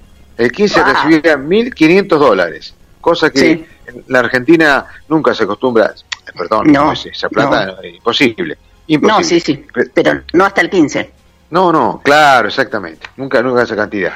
Bueno, nos, nos remitimos a hablar directamente de este monstruo, como decimos nosotros en la jerga, de Vikira Bebe. Vikira Bebe nació, paradoja de la vida, un 7 de agosto de 1932, el mismo día que Juan Carlos Zavala, el argentino, ganaba el Maratón de Los Ángeles, obteniendo la primera medalla de oro para la Argentina en Juegos Olímpicos. 7 de agosto de 1932. Nació en un pueblo llamado Jato, a 130 kilómetros de Addis Abeba, eh, su- en una- de una tribu. Su niñez fue como pastor y estudió en 1952. Viquera fue contratado por el Cuerpo Imperial para participar en atletismo. Su comandante advirtió sus grandes dotes para larga distancia. En 1956, a los 24 años, años participó en los campeonatos nacionales de las Fuerzas Armadas. El héroe de esa época era Wami Viratu. Tenía los mejores registros nacionales en 5.000 y 10.000. Durante la maratón, una muchedumbre en el estadio esperaba que llegue el ganador, Viratu. En los primeros kilómetros, Wami conducía al llegar a la mitad de la carrera. Los locales dicen que al público que un joven atleta desconocido con el nombre de Abebe iba en punta y mantuvo, mantuvo hasta el final ganando el maratón. Abebe ganó con comodidad su primer carrera, importante, y luego rompió los registros de 5 y 10 mil metros retenidos por Wami. Vikira se entrenó para los Juegos de Roma en 1960 y como decía anteriormente ganó el maratón y quedó como una de las leyendas más grandes de vida y su nombre se hizo popular, Vikila Bebe, en todo el mundo. Pero además del registro mundial, sería el primer africano que ganaba una medalla en Juegos Olímpicos. El asombro y lo popular, más allá de, de ganar y de ser el primer este, africano, el asombro fue que había corrido descalzo. Cuatro años después, durante los Juegos de Tokio en 1964, seis semanas antes de la carrera, Abebe se enteró de apendicitis y se le practicó cirugía. Luego llegó a Tokio para los Juegos Olímpicos del 64 y sin haberse recuperado totalmente, reanudó sus entrenamientos y, y ganó el maratón. Increíble, Bueno. apenas seis semanas después. Sí, sí. Un monstruo. Seis Totalmente. semanas después de su operación y la exhibición gimnástica que mostró para su maratón. ¿Me quería decir algo, algo Karina? No, no, no, estoy asombrada, Bien, bien. disfrutando. Sí, sí, esta era también la primera vez que un atleta ganaba dos juegos consecutivos, eh, eh, digamos, hablando del maratón, ¿no es cierto? Hasta, hasta el momento ningún atleta ganó dos maratones en dos juegos, seguidas, dos Juegos Olímpicos. Logró un tiempo, se superó el tiempo, dos horas 12-11, que igual no fue récord olímpico. Abebe corrió 26 maratones importantes, se impuso en los campeonatos mundiales años 60 y 62. En 1968, Abebe Bikira sufrió un accidente automovilístico que lo deja paralizado de la cintura para abajo. Se movía en silla de ruedas, increíble. La vida de Bikira Bebe tuvo un fin trágico el 25 de octubre de 1975, cuando fallece de una enfermedad que le había batido, que le había batallado, perdón, por muchos meses. Un verdadero grande, lo podríamos comparar eh, en la historia mundial del atletismo, sobre todo de maratón, con Satopek, otro gran Sí. atleta, ¿no es cierto? Sí. Y bueno, Satopek y Viquira Bebe para mí quedan en la historia los únicos íconos del deporte, del atletismo, hablando de una especialidad, ¿no es cierto? Del fondo, precisan 5.000, 10.000 y maratón. Esa es la, la rica historia de, de estos eh, Impecable. de estos africanos, ¿no? Impecable tu traslado, traslado de eh, conocimiento, de anécdotas, de, de hechos históricos. Muchísimas gracias por tu aporte, Alberto. Gracias, Karina. Un abrazo, un abrazo para todos ustedes. Eh, bueno, como el, el miércoles te seguimos esperando, entonces para que nos sigas deleitando con la historia de los íconos que hicieron el atletismo. Cómo no, con todo gusto.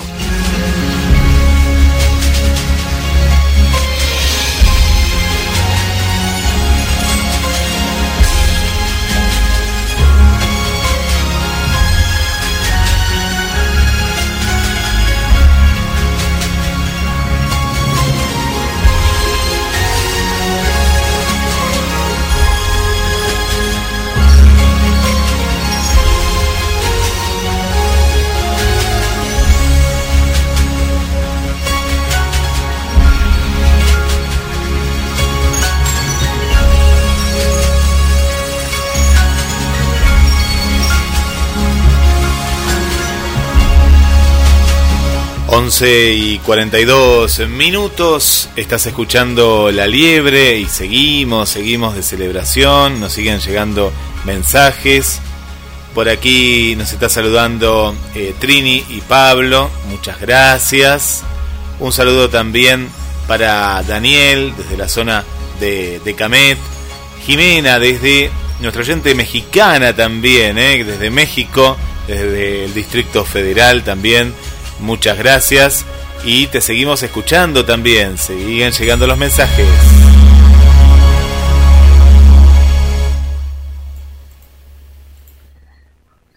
Hola Karina, te hablo desde Carlos Paz. Eh, escucho tu programa, es muy interesante. Eh, quería saludar por los cuatro años del programa. Saludo también a Carlos Matos y a los compañeros que ayudan a que salga al aire el, programa. Eh, felicitaciones y por muchos años más. Un placer de, de escucharlo y un placer de compartir con vos en diferentes espacios. Eh, bueno, un abrazo grande. Hola, buenos días. Mi nombre es Javier Molina. Soy no vidente. Tuve el agrado de, de tener una buena charla con, con el programa La Liebre. Y soy de Monte Grande, provincia de Buenos Aires, y hacemos tarea solidaria. Eh, nos encuentran en Hecho en Monte Grande. Bueno, mando un, un saludo para toda la audiencia y un feliz cumpleaños al programa en estos cuatro años. Saludos, un abrazo grande. Muchas gracias por todos los saludos. 11 y 44 minutos. Y desde el estudio central de GDS Radio volvemos con Karina en el estudio de La Liebre. Eh, bueno, aquí estamos reunidos en este sencillo pero emotivo homenaje para recibir precisamente a Lu Gorricho. Ella es especialista en permacultura y de eso precisamente hoy nos va a hablar. Buenos días y bienvenido, bienvenida Lu. Hola, ¿cómo les va? Pero cuánta ansiedad. Buenos días. ¿Qué ganas teníamos de juntarnos nuevamente contigo? Bueno, genial. Yo también tengo muchas ganas de hablar con ustedes. Me encanta el programa, me encanta lo que están haciendo. Es Muchísimas gracias. Escuchar tanta diversidad, tanta articulación de voces y aportes distintos, nuevas miradas, y las reflexiones ¿no? que, que, que van quedando en el aire y que, bueno, es, es la ansiedad porque hay muchas ganas de, de decir cosas, ¿no? De, de compartir de Sí. todos los temas que están pasando y bueno, la idea es organizarlos lo más posible para que le llegue a la gente y tenga herramientas para saber qué hacer, qué opinar, qué decir a cada momento, ¿no? Y de eso trata un poco la permacultura, de vivir Dale. a conciencia, de vivir consciente. Em, yo lo que hice el- arranquemos de cero, Lucía, porque Sí. se habla mucho de permacultura. Pero, ¿qué es la, qué es la permacultura? Mira, lo que busca son principios y senderos para ser sustentable. Y la propuesta es copiar el modelo de la naturaleza, o sea, hacer diseños, ya sean arquitectónicos o diseños de barrios o diseños de, de espacios, pero copiando los patrones de la naturaleza, buscando generar energía, buscando sustentabilidad para necesidades locales. La permacultura lo que propone es pensar globalmente, pero actuar localmente, porque es donde más conocemos, donde más sabemos, donde menos nos podemos equivocar, donde más conciencia tenemos. Entonces es actuar donde estamos. Eso es lo primero. que- Por eso digo, es de permacultura, pero también tiene que ver con prácticas ancestrales, ¿no? De todo tipo. Una manera de vivir en armonía con la naturaleza que no significa vivir como se vivía hace 500 años, porque ahora tenemos un desarrollo tecnológico y lo tenemos que usar a nuestro favor también. O sea, no es que vivir en armonía con la naturaleza es volver a vivir a los árboles. no, no, No, es seguramente. necesario. No, sí.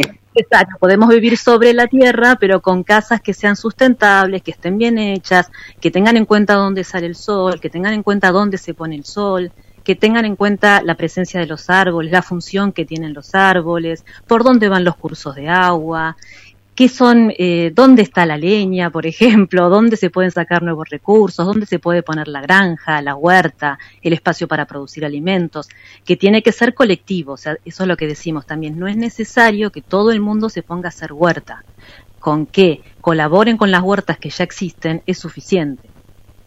Por eso es que nos desesperamos, porque a veces la solución es muy fácil, mucho más simple de lo que se piensa. Con una huerta por manzana resolvemos el hambre en Mar del Plata. Una. Qué interesante la propuesta. Mar del Plata y la zona, ¿no? Estamos hablando Sí. de cuando opinamos, o sea, de eh, cuando hacemos política, por lo menos en mi caso, yo hago política desde acá, que es Mar del Plata, Santa Clara y todo lo que tiene que ver con el norte, todo lo que tiene que ver con el cinturón hortícola, o sea, yendo hacia el oeste, y después todo lo que tiene que ver con el sur hasta Miramar. Toda esa zona más o menos conocemos. Sabemos dónde están los monocultivos, sabemos dónde están tirando veneno, sabemos dónde están las huertas agroecológicas, dónde hay árboles frutales. Tenemos conciencia porque vivimos acá. También sabemos cómo distribuyen las playas, cómo se usan las costas, de quiénes son las jurisdicciones. Hay muchas cosas que se dicen y muchas que se silencian. Hay mucha mentira también sobre los temas, pero no hay que engancharse con eso. Es muy importante que desde la nueva filosofía, desde la nueva mirada que estamos construyendo del buen vivir del nuevo mundo, pongamos todo el amor posible todo el amor posible. O sea, no es una cuestión de seguir haciendo denuncias, que está muy bien y ya sabemos, y hay una lista infinita de personas que hacen las cosas mal y que las podemos denunciar, o instituciones que no funcionan y fracasan. Pero este es el momento de poner el foco en lo que estamos haciendo por el bien, lo que queremos construir. Qué tipo de escuelas necesitamos para el bien vivir, cómo tiene que ser la justicia, cómo tiene que ser el acceso a la salud, qué consideramos salud y profundizar en esos debates, ¿no? que son en algún punto filosóficos. Yo quiero leerles de frutillas porque hay un anexo en este libro sobre permacultura, es un resumen del libro Permacultura. Y, y bueno, y recién lo estaba mirando como para compartir algo con ustedes, y hay una frase, empieza con una frase de Masonubo Fukuoka que dice, la agricultura natural no es simplemente una cuestión técnica, es un problema que concierne a la economía, la política y las formas de pensar y vivir de las personas. La clave para cambiar todo de una vez reside en la filosofía. A menos que todo cambie, nada cambia. ¡Apa! ¡Qué linda Es frase! verdad. Es y hay un- una frase más de la revista Falta Menos, del Movimiento Nacional Campesino Indígena, que dice, un amigo nuestro nos compartió un hecho que creemos expresa nuestra convicción. Una tarde pasaba una camioneta por una huella ajada en los montes y a lo lejos vimos una niña en bicicleta. Aminoré la marcha para no llenarla de polvo. Al acercarnos abrimos las ventanillas y les preguntamos, ¿falta mucho para ese lugar? Un silencio milenario de monte surgía del ambiente y de su mirada. Miraba a la niña atrás, el camino andado, y miraba adelante, el por andar. Y luego de una eternidad de pausas llenas, nos dio un mensaje interminable. Falta menos. Qué corta. Siempre Así- falta menos. Así empieza el anexo de frutillas, las alternativas sistémicas. Y es un resumen de eh, lo que dice el libro este de permacultura de David Holgren. Y bueno, no sé cuánto tiempo tenemos, pero quiero, es eh, algo importante también para compartir, qué es lo que hago en la escuela también, porque yo llegué a la permacultura de esta manera, dando clases de geografía. Empecé en mis clases de geografía a trabajar las actividades económicas porque es parte de los contenidos y me encuentro con la mega soja, con la mega minería, con los mega todos, ¿no? Las megas represas. Y digo, ¿qué es esta locura? Y empecé a enseñar eso cómo era y los límites que tenía, los problemas que ocasionaba para las poblaciones, el desastre que estaban haciendo. Y una vez un estudiante me dijo, profesora, yo me voy muy triste de las clases de geografía. Y yo dije, claro. ¡Qué devolución! No es, no es por acá, no, no es mi intención que se depriman. Entonces me puse a buscar alternativas, me encontré con la permacultura y dije, bueno, es, hay esta manera también de encauzar los ríos. Existe esta forma de trabajar la tierra, existe la manera, una manera mejor de usar los metales, ¿no? Y empecé a compartir eso. Y es tanto Claro, lo que porque lo que vos marcás, lo que vos bien, bien marcaste hace unos, unos minutos, que está bien la denuncia, pero la denuncia sin propuesta, la denuncia sin una reflexión, eh, termina dejándonos en el vacío y en la angustia. Claro, y no es la intención, porque así no podemos aportar, o sea, no podemos aportar a la sociedad. Claro. Entonces, em, ¿en qué consiste la permacultura? Yo lo que hice es una lista de temas, en realidad no lo hice yo, hice el resumen del libro, pero lo que hice fue organizarlos en temas, porque en el libro están en mandala, como que todos los temas tienen que ver con todos y es verdad, y no hay un tema más importante que el otro, pero bueno, son todos temazos de los cuales podríamos estar hablando una hora de cada uno de ellos, pero no tenemos tiempo porque esto es radio. Entonces, y eso, y eso mismo digo en la escuela, no tenemos tiempo porque estos son dos horas de geografía y nada más. Pero sí les voy a leer la lista de los temas y se los quedan reflexionando. Cuando se terminan todos los temas, opinan. Si quieren agregar algo, decir lo que les parece del tema. Pero pr- primero escúchenlos. Escuchen los temas. Se los digo. Bioconstrucción.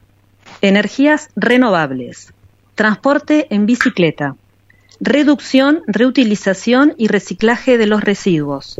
Investigación y acción participativa. Lectura del paisaje. Escuelas libres. Artes participativas.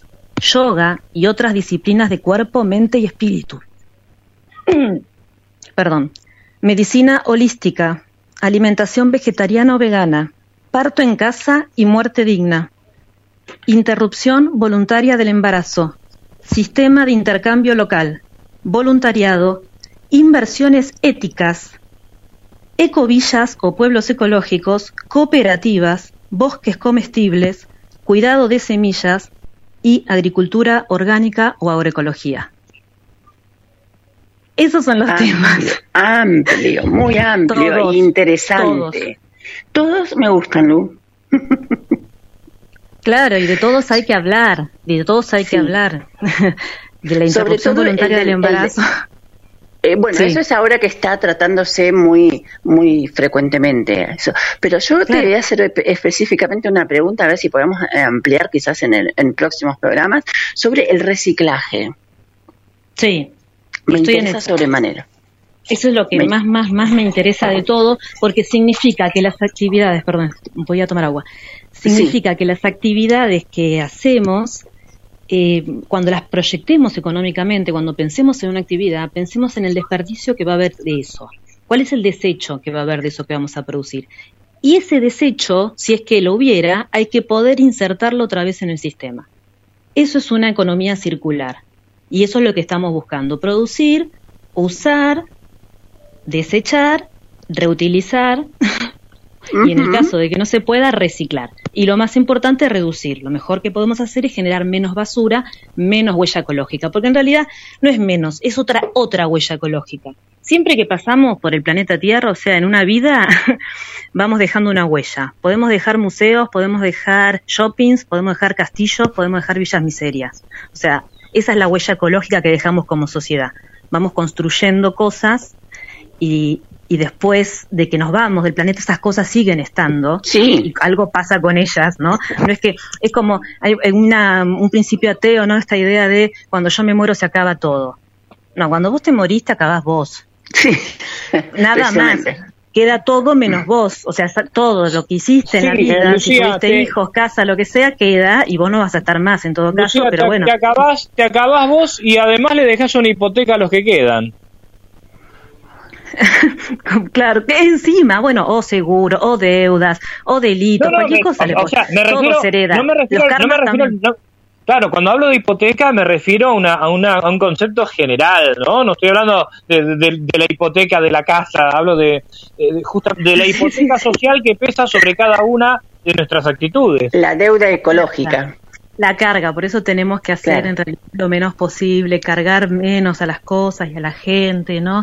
Y actuar más desde el corazón. Y yo necesito hablar un poquito lo del aborto porque la realidad es que hace 15 años que estamos en campaña Sí. y es un tema importante y tiene que ver con cómo acompañamos, qué actitud tomamos ante una niña, un adolescente que dice por el motivo que sea que quiere abortar y que seguramente va a tener cara triste. Entonces, ¿cómo vamos a acompañar? ¿Cómo la vamos a ayudar?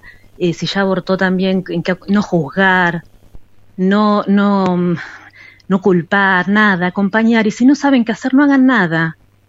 Y cállense Sí. la boca, que va a haber Una- gente dispuesta a ayudar también, ¿no? Pero es un poco Claro. eso, cuando, cuando eh, una mujer que necesita abortar en cualquier estado, en cualquier edad, es como que lo que mejor podemos hacer es acompañar y ayudar, nada más. Y si no, dejar a los profesionales que sí saben ayudar y acompañar que lo hagan, pero es eh, no es de buen cristiano o de buena cristiana eh, no atender a una persona que se viene desangrando por eh, objeción de, ¿no? Conciencia, Eh, sí. una- por, claro. No, Bien, eso no. Otra de las otra de las cosas que se está teniendo en cuenta en este nuevo proyecto de sanción es el hecho de la preservación de los datos. O sea, viste que hace no hace mucho salió eh, la más férrea de las de las opositoras al aborto. eh, cuestionando y haciendo pública la eh, identidad de una criatura que había abortado y eso está siendo cuestionado ahora en este Sí, nuevo planteo. O obvio la está re mal. Siempre está mal y lo supimos y todo, que no hay que exponer los nombres, no lo hagan No. más. No pasa, no es necesario. el hostigamiento es innecesario. Bueno, pero es parte de una política concreta que no quiere la libertad de las mujeres. Exacto. Bien, Pero ya se sí. acabó, eso se terminó. Termínenla. Dejen en paz a las mujeres, dejen en paz a las personas. Que hagan, que podamos hacer con nuestra vida lo que querramos, que no somos niños ni niñas tampoco, que no, que, que nos tienen que obligar a decir esto se puede, esto no se puede, esto sí, aquello no. Eh, permitan, ¿no? Cualquier política que busque reprimir, o sea, que busque controlar y, y todo eso en- son, de derecha, ¿no? La izquierda enseña.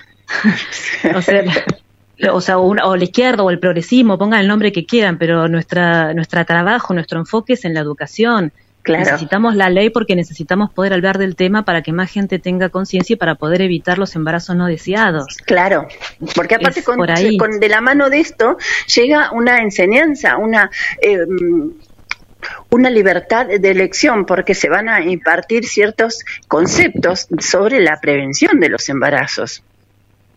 Bueno, esperemos. Sí, se han hecho muchas políticas y después quedan cajoneadas todas las, las revistas que se distribuyen y todo porque la iglesia no deja que entren las provincias. Entonces, eh, una cosa es lo que dice la ley, otra cosa después en lo que la práctica podemos hacer con la información que tenemos.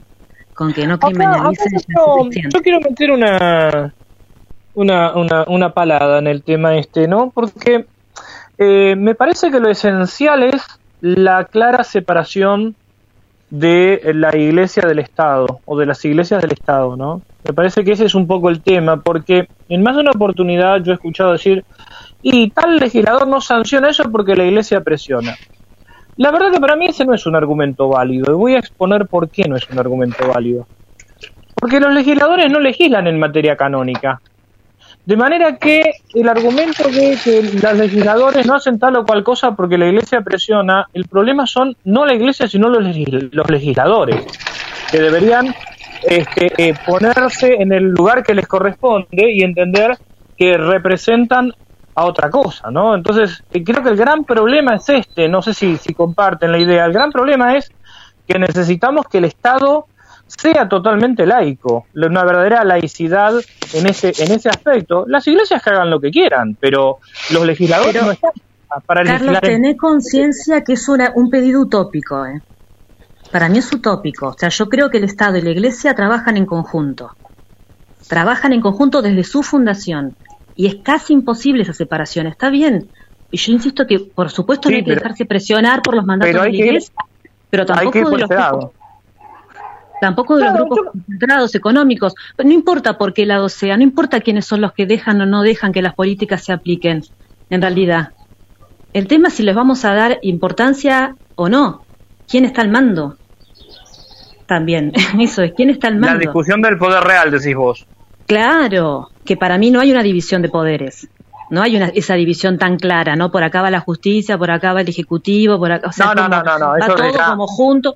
Claro, va todo de la mano, todo se discute en negociaciones. Yo lo, yo lo que digo es que el proyecto de la campaña tiene 15 años y hay acuerdo, y hay consenso. Este nuevo que entró no sabemos bien, porque no lo hemos Epa. leído, porque estamos bien. Claro, no sabemos bien, pero el otro hay consenso de cientos de organizaciones argentinas que estamos de acuerdo en eso, que ya lo hemos hablado, que ya lo hemos rediscutido, que lo hemos mejorado, que lo hemos perfeccionado, que creció, que la gente lo entendió, que sabemos de qué habla el proyecto. Vamos con ese. Vamos con ese, sigamos logrando la legitimación social, que es lo que estamos haciendo, ¿no? Porque los abortos se siguen haciendo igual y se Sí. van a seguir haciendo, discutan lo que discutan, sancionen lo que sancionen. El tema es cómo hacemos para que haya menos y para que no se mueran las nenas. No, seguro. Es, es que el tema, el tema es este, ¿no? Es o clandestino o no clandestino. Ese es el verdadero debate. Claro, ese es el verdadero debate. Estar Igual que la marihuana, igual. Exacto, también. Exactamente. Sí. Nunca Igual mejor está. indicado. Sí.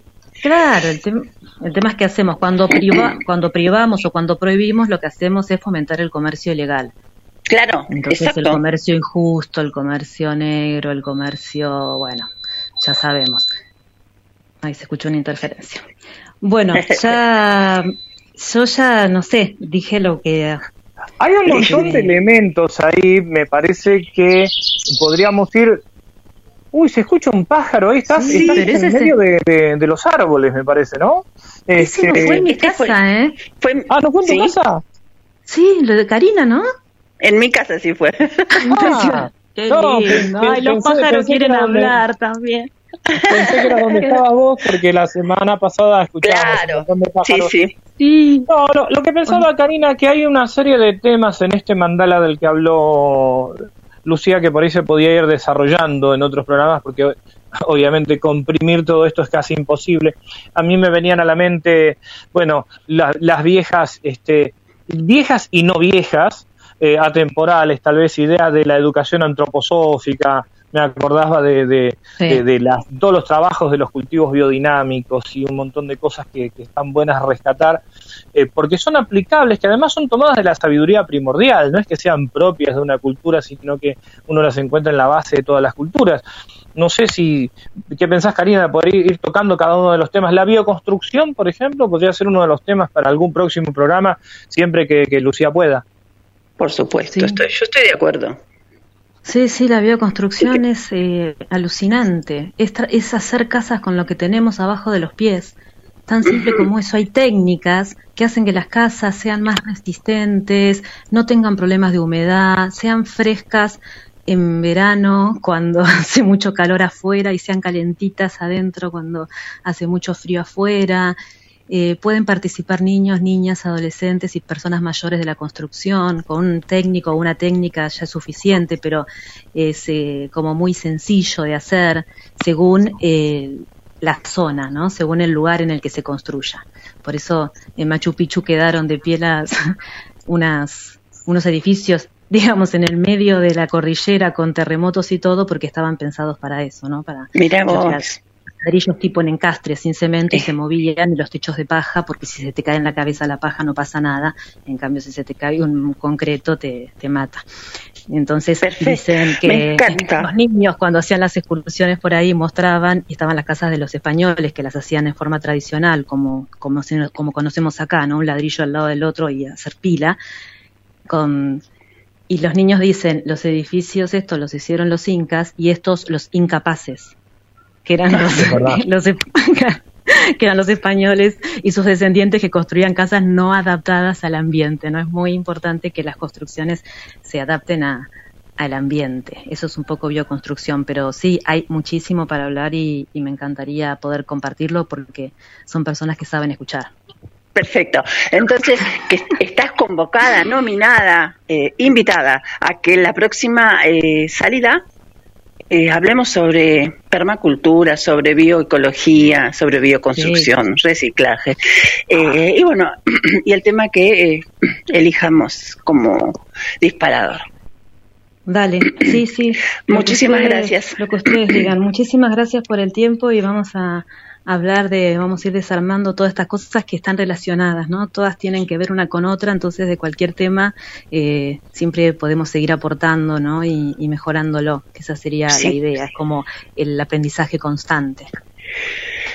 Por supuesto. Celebro Bueno. haber tenido tu contacto, eh, Lu. Muchísimas gracias por tu aporte y participación. Un fuerte Dale, abrazo y que no bajemos- el próximo miércoles. No bajemos los brazos, que hay mucho por hacer y no queda mucho tiempo, así que vamos para adelante, que, que vamos bien. Este es el, es por acá. Un beso Es enorme. por acá, es por acá. Listo. Un beso. Bueno, muchísimas Adiós. gracias. Así pasó. Chao, chao, Carlos. Lu Hasta luego. Chao, Lucía. Lu Gorricho por la liebre. Eh, bueno, finalmente hemos llegado al segmento final de este programa, de esta emisión, pero queremos saludar antes a Silvia Adobati, le mandamos besazos, a Alejandra Campos allá desde Palmas de Mallorca, a Adriana Larrea desde Quilmes, por supuesto a Karina Eliana del Espacio Ser, y todos aquellos que nos escuchan y que a veces se comunican y otras veces no, no se comunican, pero están del otro lado. Así que le damos las gracias y estamos felices con estos cuatro años ininterrumpidos de radio. Y estamos felices de que vos estés del otro lado. Carlos Matos. Sí, vamos a tomar agua mineral hoy. Agua mineral. sí, después del uno podemos hacer otra cosa. ¿Qué le parece? Y ¿Qué le parece, con- Guillermo? con o sin gas. ¿Qué Eh, te parece, Guillermo? ¿Qué tomamos? No, nunca me gustó el agua mineral. Yo soy de tomar agua de la canilla o de un arroyo. El agua mineral nunca me gustó, no sé por qué. La, la, la embotellada, digo, ¿no? Eh, no, no me Sí, parece. sí, sí, sí, sí. No, además, eh, a- además el agua mineral embotellada, en botella de plástico es horrible. No, nunca me gustó, gusto- pero de en serio, ¿eh? No, nunca, mirá que era chico Sí, sí, sí, Tiene y... un gusto espantoso. Sí, y acá eh, quería saludar an- antes de tomar esta agua, eh, de, vamos a ver, yo la saco de la canilla. No, de- tomemos un vino, to- Bueno, tomemos, un tomemos vino, un vino. tomemos un vino. Te mandan saludos, Sí, mira, déjese tenemos, eh, tenemos antes que nada, mira, eh, María Leonor Trafe, Tra- Traferro, que te conoce Ah, a vos. Traferro. Me parece que te conoce a vos, Carlos, y a Karina. Es muy interesante el programa, Karina.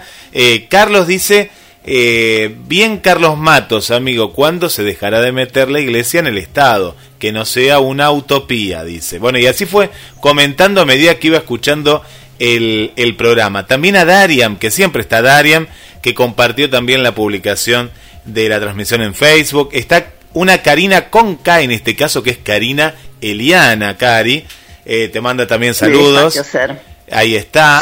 Eh, después está el Gocho. El Gocho que manda saludos desde Buenos Aires. ¿Quién más? Bueno, Silvia, que ya la saludamos, a Silvia Adobati. También está Silvia Sánchez de Mendoza. Eh, tenemos a Héctor de Capital Federal. Eh, bueno, mucha gente, mucha gente. No quería, eh, la- la- los invitamos también a tomar este este vino virtual a, a- a toda la gente de GDS Sí, y la lo, lo bueno es que hay mucha gente que es oyente de todos los programas. Eh, la verdad que GDS Radio ha hecho una familia, ¿eh? Porque Sí. ahí la escuchamos. A Vanessa la escuchamos siempre, por ejemplo. Vanessa día. está a toda hora. Sí, sí. ¿Eh? Mariana está a toda hora también. Eh, bueno, muchas otras personas, pero son las que en este momento me vienen, me vienen a la mente. Y, y creo, que está, creo que está bueno eso. Es- Está bueno esa identidad que la radio que la radio ha logrado. Y además que creo que se ha formado como una cofradía entre personas que no nos conocemos personalmente. Entre gente que no nos nos conocemos personalmente.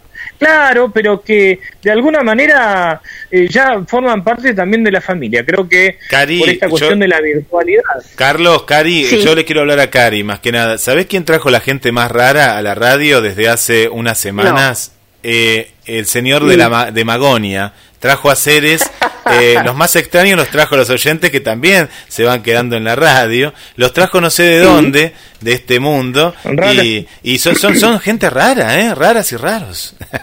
Son gente Gente extraña, gente extraña, ¿no? De otro planeta Hablando son. de gente verde y de gente rara, yo quiero cerrar este, este programa especialmente con, ya que iniciamos con Ignacio Copani, vamos a cerrar con Ignacio Copani, pero esta vez con esa canción que dice, brindo por las mujeres que derrochan simpatía. Pero eso lo canta No. Ignacio Copani o lo canta Calamaro. No, no lo canta, lo canta Calamaro. Yo te iba a decir, pues a mí me gusta en parte No, Calamaro. me- eh, no, no, eh, Guillermo. No, bueno, entonces Guillermo, me no le- parece no le que damos ya el vino, nadie. el vino en el caso de No. Karina no es virtual, ¿eh? No, entonces lo atamos con alambre y ese sí lo hizo. Ese sí, ese es el tema que él lo llevó a el- a- a- al estrellato, digamos.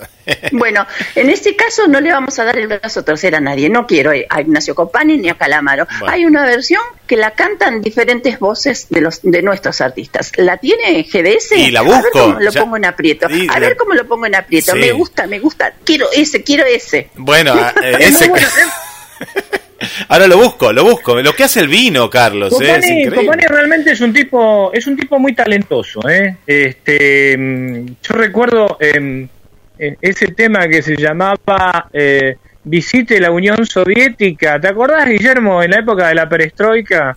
Que terminaba diciendo Visite la Unión Soviética antes que la Unión Soviética lo visite usted. Era un tipo que Company siempre fue un tipo muy, este, muy actual para cada uno de los temas y tiene eh, una canción en la que habla de Jesús que es espectacular también. Realmente. este, Para mí, eh, lo... más allá de, de- No, no, no, no, están equivocados. Lo mejor que hizo fue la marcha de River, él tan fanático ahí. Yo como hincha de River lo sigo por ese lado. No, no. Lo que pasa que yo soy devoto de Nuestra Señora de la Bombonera, ¿viste? Claro, claro. Por eso no te gusta Ahí te Copani. diría, ahí, ahí, ahí te diría, ahí te diría que este que en eso en eso voy con Sabina, ¿eh? Voy con Sabina. Y bueno, vamos a un cierre casi perfecto, casi perfecto. Cuando caemos en, en el, en, en- en el fútbol, deja de ser perfecto. Eh, Karina, antes de que te- antes de cerrar, vos de, de qué cuadro sos? Yo soy de, mira, en alguna oportunidad me tuve que hacer de un cuadro solo para una identificación. Viste que los adolescentes tienen necesidad de pertenecer a algún lado. Bueno, eh, yo tuve la, la, la, la experiencia de que al ser de padres separados, mi mamá era eh, no tenía, no tiene, aún, aún hoy no tiene un cuadro definido de, de fútbol, pero todos mis hermanos eran de River y uno es de Boca. Ajá. Entonces, mi papá era de Boca también. Cuando Sí. venía a visitarme mi papá, que era una vez al mes, yo era de Boca. Y cuando se iba mi papá, mis hermanos me defenestraban, me decían, no, porque vos te vendiste, porque sos... No, no, ahora soy de River. Ahora soy... No, perdóname, que ni Karina. River ni Boca, ni River ni Nunca Boca. fuiste de Boca. El de. Boca nace de Boca y jamás cambia. No, ahora soy de Vélez Sarfield. De Vélez Sarfield de Argentina. Se Ah, muy bien. Se nos fueron todos. Muy bien. Todas las camisetas iguales. Todas las camisetas iguales. No, en eso, en eso yo creo que con nuestros primos de River eh, tenemos el mismo pensamiento. No, no, no, no, no variamos, no variamos. Yo por lo menos Bien. no conozco caso. Bueno, ¿cómo va el operador por ahí? Bueno, ¿Encontró ah, la, la eh, misión? El tema, claro, no, no, no sé, yo estoy tratando de leerte la mente, ¿no? El tema eh, de Brindo por las Mujeres se llama Salud, Dinero y Amor. Y la otra versión es una que hizo Soledad para el disco Calamaro Querido. Eh, y bueno, y e- ese, e- esa es la versión. La, después la versión es de Los Rodríguez, ¿no? De oficial, la primera. Claro, Ah, bueno. de los Rodríguez. Es cuando. Hay uno en que, en que participan muchos. Rodríguez. Marcela Morelo está entre ellos.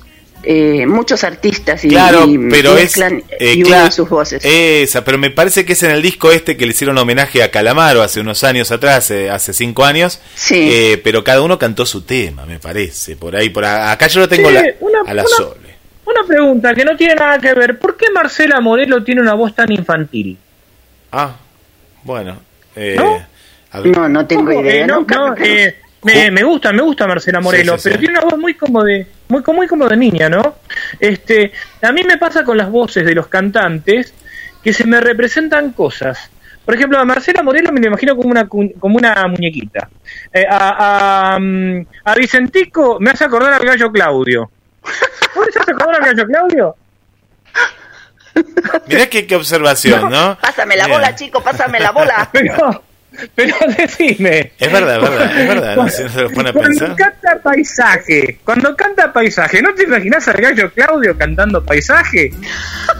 Ha arruinado muchos boleros, sí, sí, pero bueno. Ah, bueno. Listo, entonces quedamos así. Eh, nos estamos yendo, gente. Estamos hablando ya porque estamos desgastados y estamos delirando, pero bueno, esto va a mejorar. Dios mediante el próximo miércoles nos volvemos a encontrar. Muchísimas gracias por estar del otro lado. Besos a la distancia a todo el país, cruzando cordilleras y remontándose también, ¿por qué no?, a la estratosfera.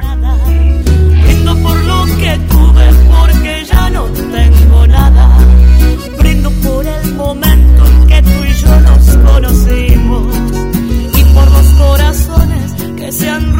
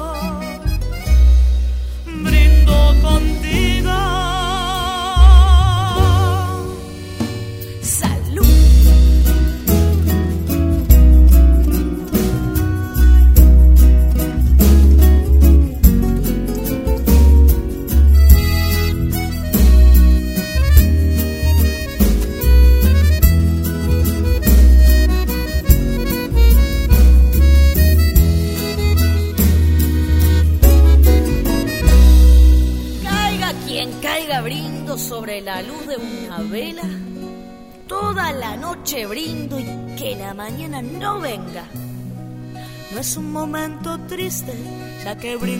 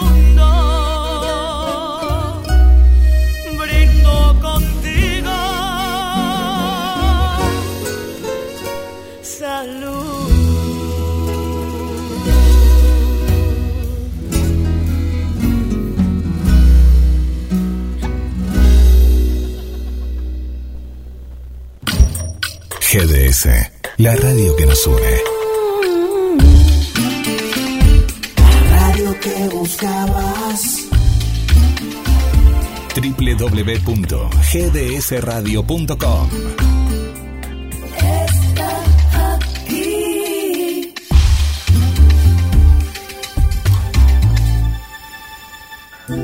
Comenzar el día con nuestra radio. GDS Radio, la radio que nos une. Escúchanos en www.gdsradio.com.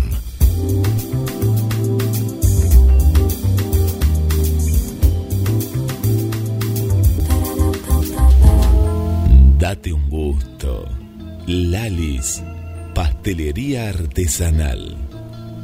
Esos sabores únicos que viven en tu recuerdo. Lalis, pastelería artesanal. Comunicate al 474 4688 o envíanos un mail a lalis pastelería artesanal arroba Date un gusto. Lalis, pastelería artesanal.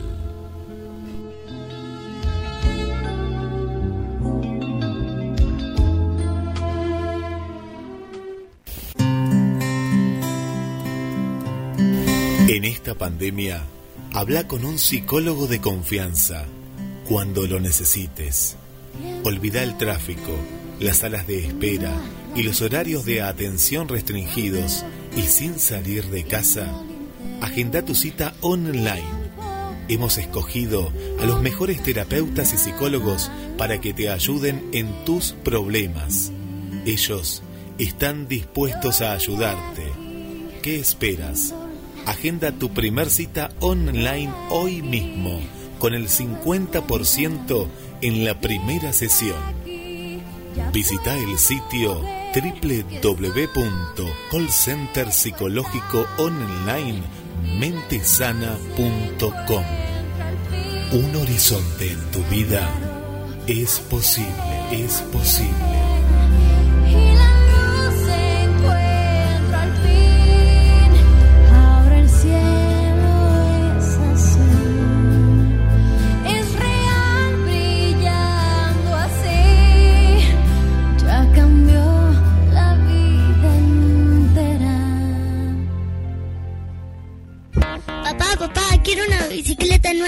¿Qué estás esperando para tener tu bicicleta? Vení a Bicicletería J y L en Lancilota 28, casi Avenida Juan B. Justo. Bicicletas nuevas al mejor precio y la mejor atención. Bicicletería J y L.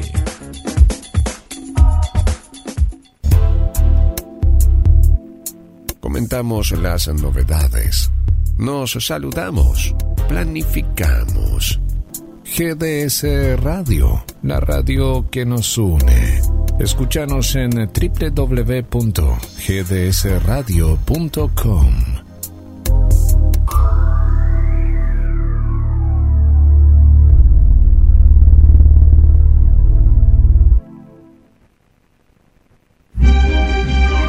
La segunda película argentina más vista del año. Zorro, el sentimiento de hierro ya supera los 25.000 espectadores. Zorro, el sentimiento de hierro. Véala en YouTube. Zorro, el sentimiento de hierro. La película. Pescadería Atlántida. Del mar a tu mesa. Única roticería marina. Atendido por sus dueños. Venía a conocer Pescadería Atlántida. España, esquina Avellaneda.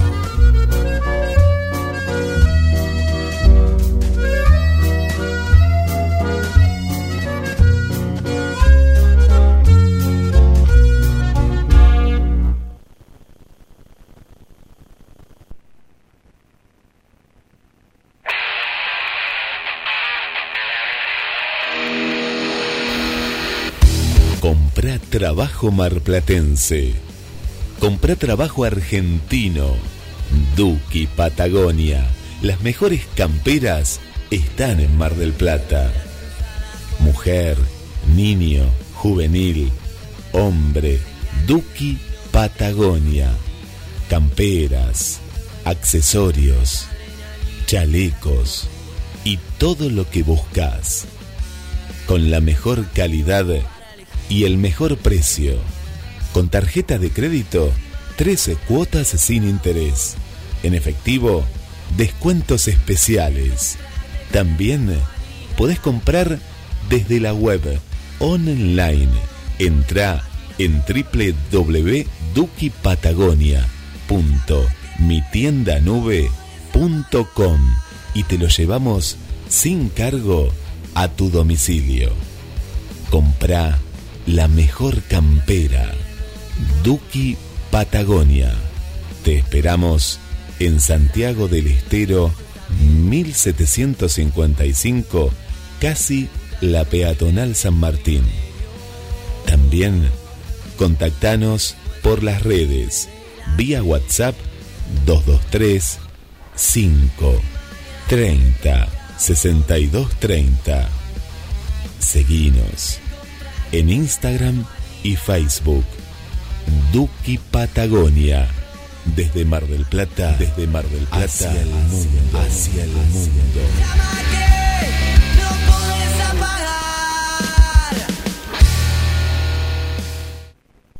Duki Patagonia presenta las noticias. Panorama. Noticias. Economía.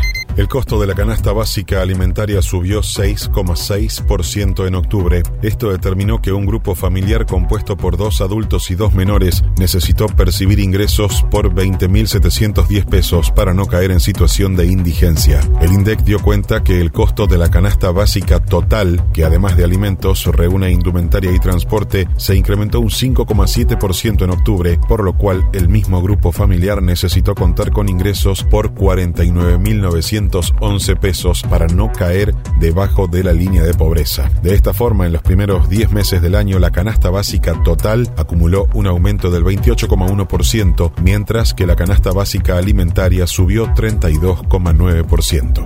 Ciudad de Buenos Aires. Hay paro docente, caravana y clase pública en repudio a las expresiones de la ministra de Educación. Los docentes agrupados en ADEMIS convocaron para esta mañana una concentración que marchará hacia el Ministerio para repudiar los dichos de la ministra Soledad Acuña y exigir su renuncia. Durante el día de ayer, las afirmaciones de Acuña sobre los docentes porteños continuaron cosechando rechazos. Sumaron también una denuncia ante el INADI, una presentación ante la Organización Internacional del Trabajo y el reclamo de su par de nación, Nicolás Trota, para que el gobierno de la ciudad pida disculpas. La ministra dijo que las personas que eligen la carrera docente son de los sectores cada vez más bajos de nivel socioeconómico cada vez más grandes de edad y que eligen la docencia como tercera o cuarta opción luego de haber fracasado en otras carreras. La vacuna de Janssen se probará en la Argentina y piden 6.000 voluntarios. Los requisitos para poder participar del estudio son tener más de 18 años de edad y un estado de salud bueno o estable. La vacuna en investigación contra el coronavirus que desarrolla ese laboratorio y que se encuentra en fase 3 se probará en la Argentina, para lo cual fueron convocados 6.000 voluntarios y voluntarias sobre un total de 60.000 en todo el mundo antes de la aprobación final para su distribución. Para obtener más información sobre este estudio de investigación e inscribirse como voluntario, se debe ingresar a www.covidvacuna.com.ar. Más información en telam.com.ar.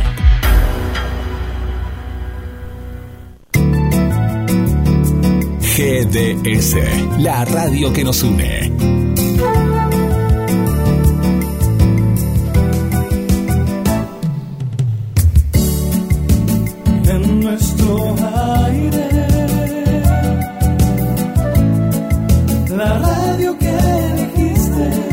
www.gdsradio.com GDS.